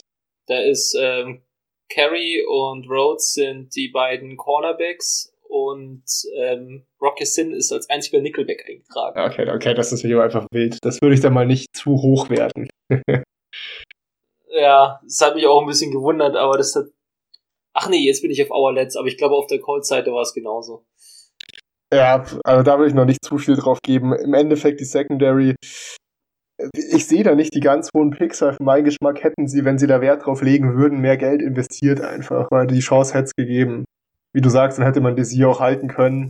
Ja, ganz genau. Gut, dann lass uns doch vielleicht zu den Colts, zu einem abschließenden Statement kommen. Welchen Rekord siehst du da nächstes Jahr? Und welchen Spieler würdest du natürlich in 34 nehmen? Da haben wir uns wahrscheinlich beide schon wahnsinnig viel Gedanken drüber gemacht. Ähm, ja, genau. Ähm, zu dem Rekord passt auch noch ganz kurz dazu eine Position Group, die gerne vergessen wird, nämlich das Special Team. Die vergessen wir bei den Calls tatsächlich vergessen. lieber. Das, äh ja, aber ich muss es leider nochmal erwähnen, weil ich hier auch eine riesen potenzielle Schwäche bei uns sehe. Äh, wir haben keinen Kicker gerade. Ah, haben, haben wir nicht Chase McLaughlin? Chase McLaughlin? Den haben wir doch für ein Jahr verlängert, meine ich.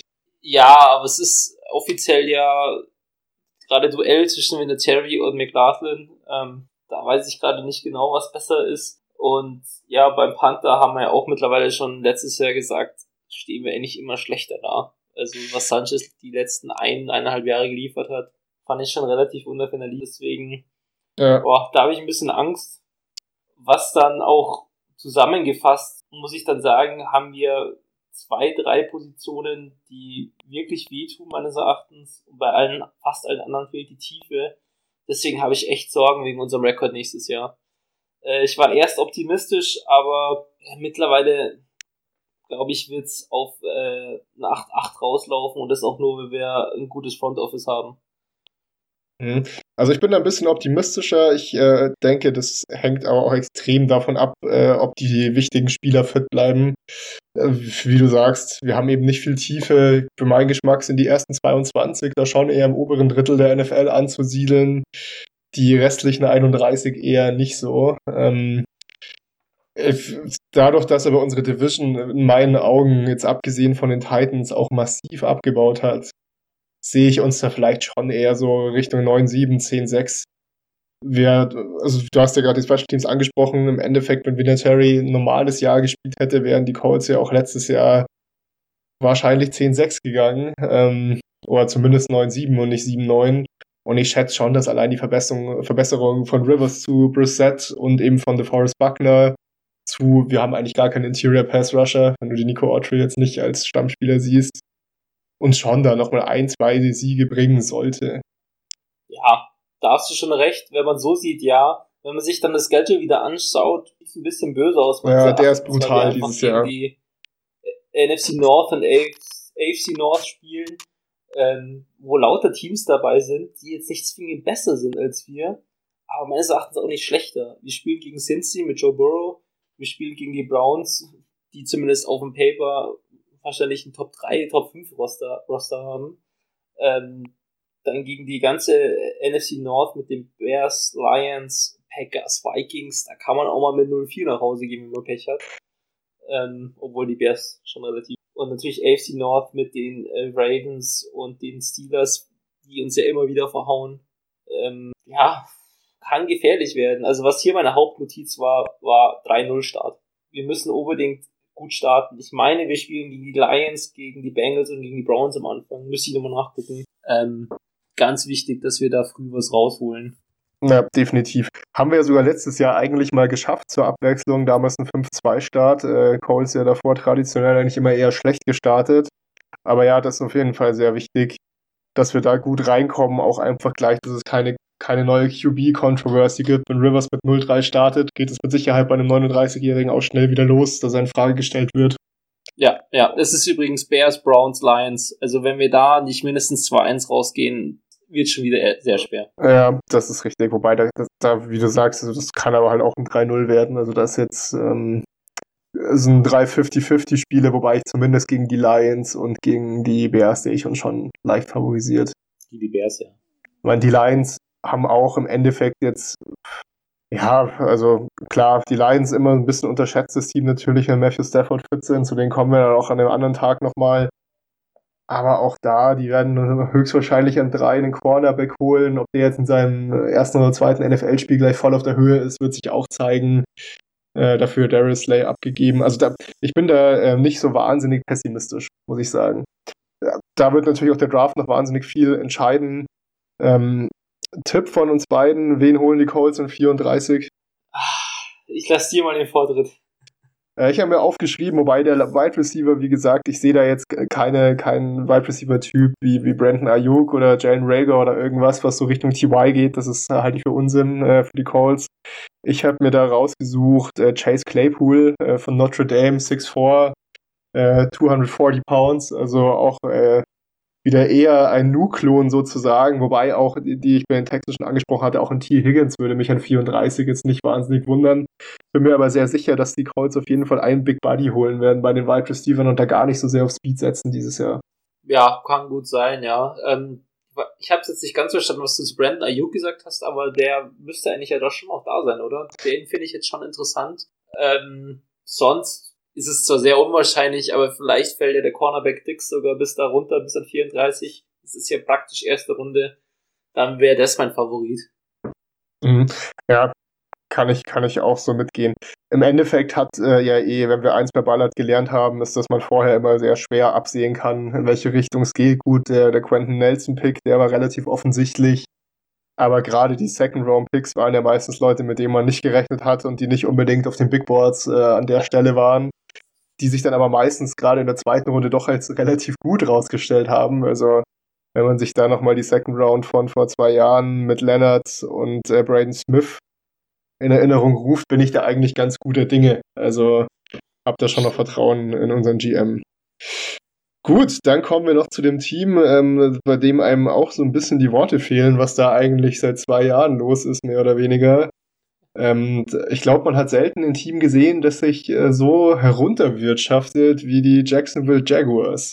Ja, kann man, kann man nur so sagen. Ja. Also die hatten ein wirklich gutes Roster mit ihr, was sie auch, wo die Defense Jacksonville genannt wurde, ähm, 2017 stark gespielt, fast im Super Bowl gelandet und ja, wo stehen sie jetzt? Jetzt stehen sie so gefühlt am Abgrund, werden aber teilweise schlechter gesehen, als sie sind, meines Erachtens.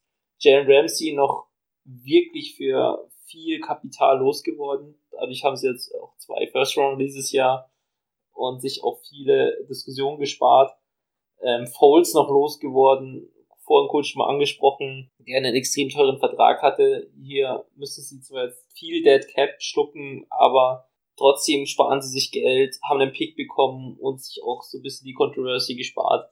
Ähm, ja, haben sich runtergewirtschaftet, aber auch noch einige gute Moves gemacht. Ja, ähm, lass es uns von vorne aufrollen. Gardner, Gardner Minshew, NFL Starter, Franchise Quarterback, ja oder nein? Ja, das Meme-Potenzial allein ja. ja, das ist also auf jeden Fall eine Bereicherung für die Liga, da bin ich völlig bei dir. Ich würde ihm auch auf jeden Fall dieses Jahr geben. Also er hat ähm, man muss ja auch sagen, das ist natürlich ein wahnsinniger Vorteil, wenn der sich äh, durchsetzen sollte, haben die Jaguars jetzt drei Jahre lang einen unfassbar günstigen Starting Quarterback. Äh, das ist natürlich einfach ein riesen, riesen Wettbewerbsvorteil, wenn man sonst nicht so viel Deadcap mit sich rumschleppen würde. Ähm, den sehe ich schon auch dieses Jahr einfach mal durchspielen, mehr oder weniger egal, was passiert. Ähm, ja, hat auch solide Stats gehabt, eigentlich. Ähm, ich habe irgendwo auch gelesen, würde man die auf die ganze Saison hochrechnen, wäre er genau bei Kyler Murray, der Offensive Player, äh, Offensive Rookie of the Year geworden ist. Ja, und das war auch so meine Wahrnehmung, würde ich sagen. Gut, Kyler Murray natürlich nochmal, bringt irgendwie nochmal eine andere Komponente mit ins Spiel dann, das ist klar. Aber gibt eigentlich wenig Grund, es nicht mit Minshew zu probieren. Da ist also wirklich auch ein ja. guter Pick gewesen vom Front Office auf jeden Fall. Ähm, ich finde auch generell die Free Agency von den Jaguars interessant, sage ich mal. Also, ähm, was du schon angesprochen hast, so von, von Saxonville ist nicht mehr so viel übrig. Ähm, Calais Campbell ist weg. Ähm, damals, äh, ja, immer noch, also immer noch ein wahnsinniger Spieler. Ähm, der ist nicht mehr bei den Jaguars. Jalen Ramsey, auch klar, äh, Secondary Player, aber also das zweite Gesicht der Defense damals, auch der ist nicht mehr da. Äh, und Yannick Ngakwe möchte eigentlich auch nicht mehr da sein. Was, wie schaut's denn da aus? Ja, das tut dann natürlich richtig weh. Also den Campbell-Move ist, der ist mir ehrlich gesagt ein komplettes Rätsel, was sie da vorhaben. Haben einen super Anführer, super Spieler für quasi nichts hergegeben, ohne jede Not mir völliges Rätsel. Ähm, Yannick Ngakwe, Superspieler, hat schon getweetet oder Instagram-Post gemacht, dass er nicht mehr zurückkommen will. Also den werden sie wohl relativ wahrscheinlich verlieren. Das tut richtig weh. Ähm, wen sie auch verloren haben, den viele vergessen, ist Marcel Derius. Richtig, richtig. Den ich äh, ziemlich stark finde. Ähm, den mussten sie aber aus Cap-Gründen gehen lassen, weil der eine Option hatte über, ich meine, 18 Millionen oder irgendwas. Das war einfach nicht zu machen. Ähm, ja, die Defense wird zu kämpfen haben, aber ist immer noch stark. Da laufen immer noch Leute wie Miles Jack rum. Äh, die können immer noch was reißen. Absolut. Ähm, haben Joe Scobert ähm, einen unglaublichen Scobie, Vertrag ja. gegeben, äh, über 53 Millionen insgesamt. Auch ein Move, mit dem man vielleicht, wenn man eben äh, für Miles Jack auch dieses Jahr schon 13 Millionen zahlt, äh, so, mit 15 Millionen Capit, äh, hätte ich auch eher nicht erwartet, ehrlich gesagt, dass die da nochmal so viel ausgeben. Ja. Ja, ja. Ich mag Scobie und ist ein guter Spieler. Ich habe mir auch ein bisschen die neutrale Berichterstattung angeschaut. Die fanden den Move auch alle gut. Ähm, ich glaube, Scobert ist es wert, aber du hast völlig recht. Jetzt hast du natürlich in den Linebackern relativ viel Geld drin liegen, das du woanders vielleicht hättest brauchen können. Ja, so sehe ich das eigentlich auch. Ansonsten, der Pass Rush wird natürlich trotzdem immer noch ganz okay bleiben. Äh, natürlich auch Josh Allen, ja, hoher First-Round-Pick vom letzten Jahr, auch als äh, riesen, riesen Spieler. Haben jetzt als direkten Darius-Ersatz ähm, Al Woods geholt, äh, ehemaliges Nose-Tackle der Colts. Eigentlich auch kein schlechter Mann, inzwischen allerdings 33. Also mal gucken, wie sich das entwickelt. Ja, ansonsten die, die äh, Jaguars sind für mich ein bisschen das Gegenteil zu den Titans, die praktisch auf jeder Position gute Leute haben. Die Jaguars haben für meinen Geschmack wenige Highlights und sehr, sehr viel Durchschnitt überall. Tue ich mich ein bisschen schwer damit, weil ja, wir haben viele, die ein bisschen fragwürdig sind, aber so Leute wie Andrew Norwell, obwohl er letzte Saison anscheinend echt sehr schlecht war, oder auch äh, ein DJ Chark, die sind schon echt nicht schlecht. Und Leonard Fournette, ich mag ihn persönlich ja gar nicht, aber muss man wohl doch schon eher zu den besten Running Backs zählen, oder? Das ist natürlich wieder genau die Frage, wie du es wie betrachtest. Also ich würde vor allem sagen, der hat sich schwer getan, weil er natürlich auch nicht die allerbeste O-Line hatte. Also außer Andrew Norwell ist da ja nicht viel los in Sachen O-Line. Ähm, Cam Robinson, ja, damals auch aus Alabama relativ hoch gelobt gekommen, äh, wird sich noch zeigen, ob der langfristiges Franchise-Tackle-Potenzial hat. Ähm, deswegen würde ich von Netter jetzt nicht überverurteilen. Allerdings einen Running Back, der auf dem College schon so viel Wear and Tear hatte, und jetzt im Endeffekt ja auch jedes zweite Spiel angeschlagen ist, äh, tue ich mir einfach schwer damit. Also ich fand damals den Pick viel zu hoch, aber ich würde auch generell keinen Running Back so hoch, so hoch holen. Das hat sich für meinen Geschmack eigentlich noch nie gelohnt, auch bei vermeintlich noch größeren Talenten wie Saquon oder, oder Sieg. Das sind alles solide Spieler geworden, aber jetzt glaube ich, weiß ich nicht, selbst bei, bei, bei CMC kann man darüber reden, ob der Pick sich jetzt letztlich gelohnt hat oder nicht, weil sie ja trotzdem wahnsinnig eindimensional dadurch geworden sind. Aber ja, ich, ich finde Running Back einfach in der ersten Runde ganz schwierig generell. Ich glaube, darauf kann man es runterbrechen. Ansonsten, ja, wenn ich mir so die Spitzenverdiener anschaue, dann, puh, ich sehe da eigentlich ehrlich gesagt viel Mittelmaß, aber da kommt halt auch der Kicker schon an der zehnten oder elften Position der Spitzenverdiener. Und dann äh, haben sie halt ganz viel in dieser, in dieser 3, 4 Millionen Range. Und ja, und dann hast du halt also Wildcards wie Tyler Eifert noch mit dabei, den sie jetzt geholt haben. Auch der nächste Spieler, der gefühlt eine Concussion vom Karriereende weg ist. Also ich weiß nicht, also ich finde es nicht überzeugend, was da passiert ist. Ja, es ist schwierig, aber wenn ich mir das Roster angucke, Uh, die Wide Receiver sind zum Beispiel um Längen besser als die von den Colts äh, mit, mit DJ Chark und Didi Westbrook alleine. Wenn Tyler Eifert lebt, dann ist er auch sehr solide. Bei der O-Line ist die große Frage, ob sie mal das macht, für was sie so hoch gelobt wird, weil die Spieler an sich sind ja alle hoch bezahlt und waren auch mal gut. Ich kann mich noch erinnern, dass wir damals für die Colts unbedingt Andrew Norwell wollten. Das ist richtig, weil er bei dem weil er bei den Panthers so unfassbar gut gespielt hat. Auch Brandon Linder war, ist hoch bezahlt und hat damals gut gespielt. Javan Taylor, meines Erachtens von Miami gekommen, war ein First Rounder. Ähm, das sind alles gute Männer und halt die Defense ist stark. Josh Allen hast du schon erwähnt, Taven Bryan, ähm, auch First Rounder gewesen sein, oder?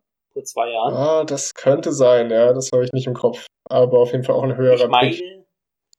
Ich meine ja, gut, in Ngakwe werden sie wahrscheinlich verlieren, aber damals Shaq, Scobie, da sind gute Männer da drin. Also ich finde das Roster nicht schlecht. Allerdings ganz klar zu sagen, das Front Office ist so dermaßen kaputt, dass ich da relativ wenig Chance sehe, dass die. Ja. Doug Marone hat sich ja dermaßen ins Ausgeschossen mit seinem Strafenkatalog, den er da hat, wo er Strafen und ich, ich glaube Doug Marone und eher Caldwell war es sogar, wenn ich mich nicht täusche, der General Manager, ähm, Strafen verteilt, die sie gar nicht hätten verteilen dürfen, sich bei den Spielern komplett unbeliebt gemacht. Das, das, das merkst du im Lockerroom und das wird sich auch dann am Ende des Tages auswirken auf ihr Spiel. Ja.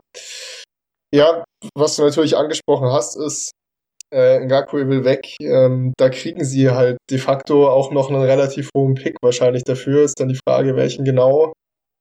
Also so wie jetzt die, die Free Agency bis jetzt so die Offseason gelaufen ist, würde es mich nicht wundern, wenn sie sogar einen Late First noch rausholen könnten.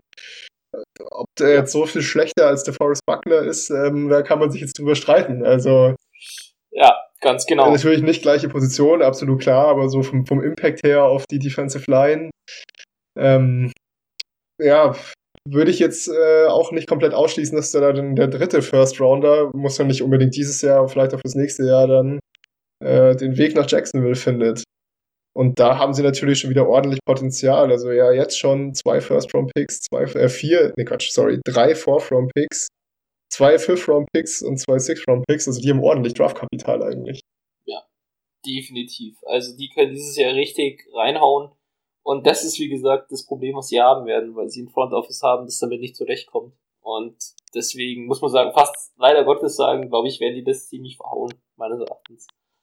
Ähm, ich glaube nicht, dass da viel rauskommt. Ich halte das Roster für gut, sie haben viel Kapital, aber äh, so wie es aussieht, werden die eher schlecht abschneiden. Ähm, ich habe sie als Kandidat für, ich kann sie schon mal vorziehen, für 5-11 äh, aufgeschrieben, eben aus den Gründen. Das Einzige, was ich sehe, ist das Jake Gruden-Signing als Offensive Coordinator. Das finde ich schon sehr interessant. Ja, da könnte man sich vielleicht mal wieder irgendwie neue Impulse erhoffen, das stimmt. Und äh, es war ja auch lange überfällig. Ich meine, die, die Jaguars haben sich einfach offensiv in den letzten Jahren ja auch nicht unbedingt positiv entwickelt. Ähm, darf man auch nicht vergessen, dass die verrückterweise ja vor zwei oder drei Jahren unter Blake Bortles teilweise noch wirklich viele Punkte gescored haben, haben damals ja auch gegen die Patriots über 40 Punkte gemacht im AFC Championship Game. Also kann man sich heute nicht mehr vorstellen. Ja. Aber. Und eigentlich gewonnen. das stimmt, ja. Äh, lass uns auch abschließend ähm, für die Jaguars äh, noch eine Projection vom Record her machen und den Draft-Pick. Da beschränken wir uns aber auf den Pick an 9, würde ich sagen. Ähm, ja, ähm, beim Record habe ich es schon gesagt, da werde ich, ich glaube, es wird äh, auf jeden Fall keine Winning Season. Ich, ich bin so in der 5-11 Richtung tatsächlich. Ja. Gehe ich voll mit, hätte ich ganz genauso auch gesagt. Auch einfach, wenn sie besser werden, dann, weil sie wahnsinnig viele Rookies haben und Rookies in der NFL ohne Trading Camp wird oder mit sehr eingeschränktem Trading Camp äh, wird, glaube ich, wahnsinnig schwer werden. Das äh, glaube ich nicht, dass das der große Boost wird. Hast du einen Spieler parat neuen? Was kannst du dir vorstellen? Ich kann mir vorstellen, dass sie wieder irgendwas Verrücktes machen und glaube, dass die wieder in die D-Line oder Linebacker gehen je nach Verfügbarkeit sage ich Isaiah Simmons oder Javin Kinlaw. Ah, kann ich mir auch beides sehr gut vorstellen. Isaiah, Isaiah Simmons hätte ich also auch ganz oben mit dabei gehabt. Was natürlich aber schon krass wäre, jetzt mal angenommen, man sieht in der NFL eher in der Linebacker-Rolle, auch wenn der so gefühlt alles spielen kann. Den natürlich erstmal so als dritten Mann hinter Scovert und, und Miles Jack zu haben, natürlich schon ein massives Luxusproblem. Aber auf lange Sicht natürlich ja, gut, ja. vor allem wenn Miles Jack ja wahrscheinlich mit seiner äh, Micro-Fracture Surgery da auch keine, keine zehn Karrierejahre hinlegen wird. Ähm, ich schätze, so wie ich denke, dass der Draft fallen wird, dass äh, da noch relativ viele gute Offensive Tackles ähm, verfügbar sein werden und gehe dann mit Jedrick Willis. Wobei das natürlich ziemlich austauschbar ist, ob der jetzt das, das erste Offensive Tackle von Bord ist oder ob es doch Mika Beckton ist. Äh, oder sogar Andrew Thomas, wer weiß, wenn sich jemand in die Technik verliebt, ist alles möglich. Oder Tristan Wirfs. Oder Tristan Wirfs, absolut. Also die vier, das ist, glaube ich, wirklich relativ Stilfrage oder ein bisschen Geschmackssache, was man da äh, verortet. Und da würde es mich auch übrigens überhaupt nicht wundern, wenn wir da auch sehr hoch einen Pick äh, sehen, mit dem man vielleicht nicht unbedingt rechnet. Also seit dem Combine sind ja Mika Beckner alle mehr oder weniger verliebt. Aber gerade diese Technik zu beurteilen, die ja auch wieder ohne das Training Camp wahrscheinlich noch massiv wichtiger sein wird, weil die alle schon relativ, äh, weil zumindest ein Andrew Thomas dann schon relativ game ready sein wird könnte ich mir gut vorstellen, dass das auch relativ, äh, dass, dass ihn doch vielleicht ein bisschen höher spielt, als man denken würde. Aber ja, an, an neun werden die auf jeden Fall wieder einen Difference Maker bekommen. Also da müssten sie sich schon schwer anstellen, ähm, damit es nicht passiert. Ja. Siehst du die, die Jaguars in irgendeiner Form ähm, im Quarterback-Rennen? Angenommen, Justin Herbert fällt auf neun? Habe ich mir tatsächlich auch schon überlegt. Ähm, ich glaube nicht ich glaube, dass die jetzt tatsächlich so clever sind, dass sie jetzt einfach mal Gardner das Jahr geben und fertig. Ich hoffe es auch. Ja. Ja, also hoffe ich natürlich als, als Gardner-Fan auch. Ähm, aber also ich würde auch bei Jacksonville wieder absolut nichts ausschließen, ehrlich gesagt. Ähm, aber alleine, was wir vorhin angesprochen hatten, alleine durch die Tatsache, dass sie ja jetzt noch drei Jahre lang Gardner unglaublich günstig haben, ähm, das sollte man eigentlich als Window zumindest jetzt mal ausprobieren, bevor man sich ja dann an neun und doch gar nicht mehr so günstigen Quarterback äh, holt, der auch auf jeden Fall fünf Jahre äh, gegen, dein, gegen dein Cap zählt.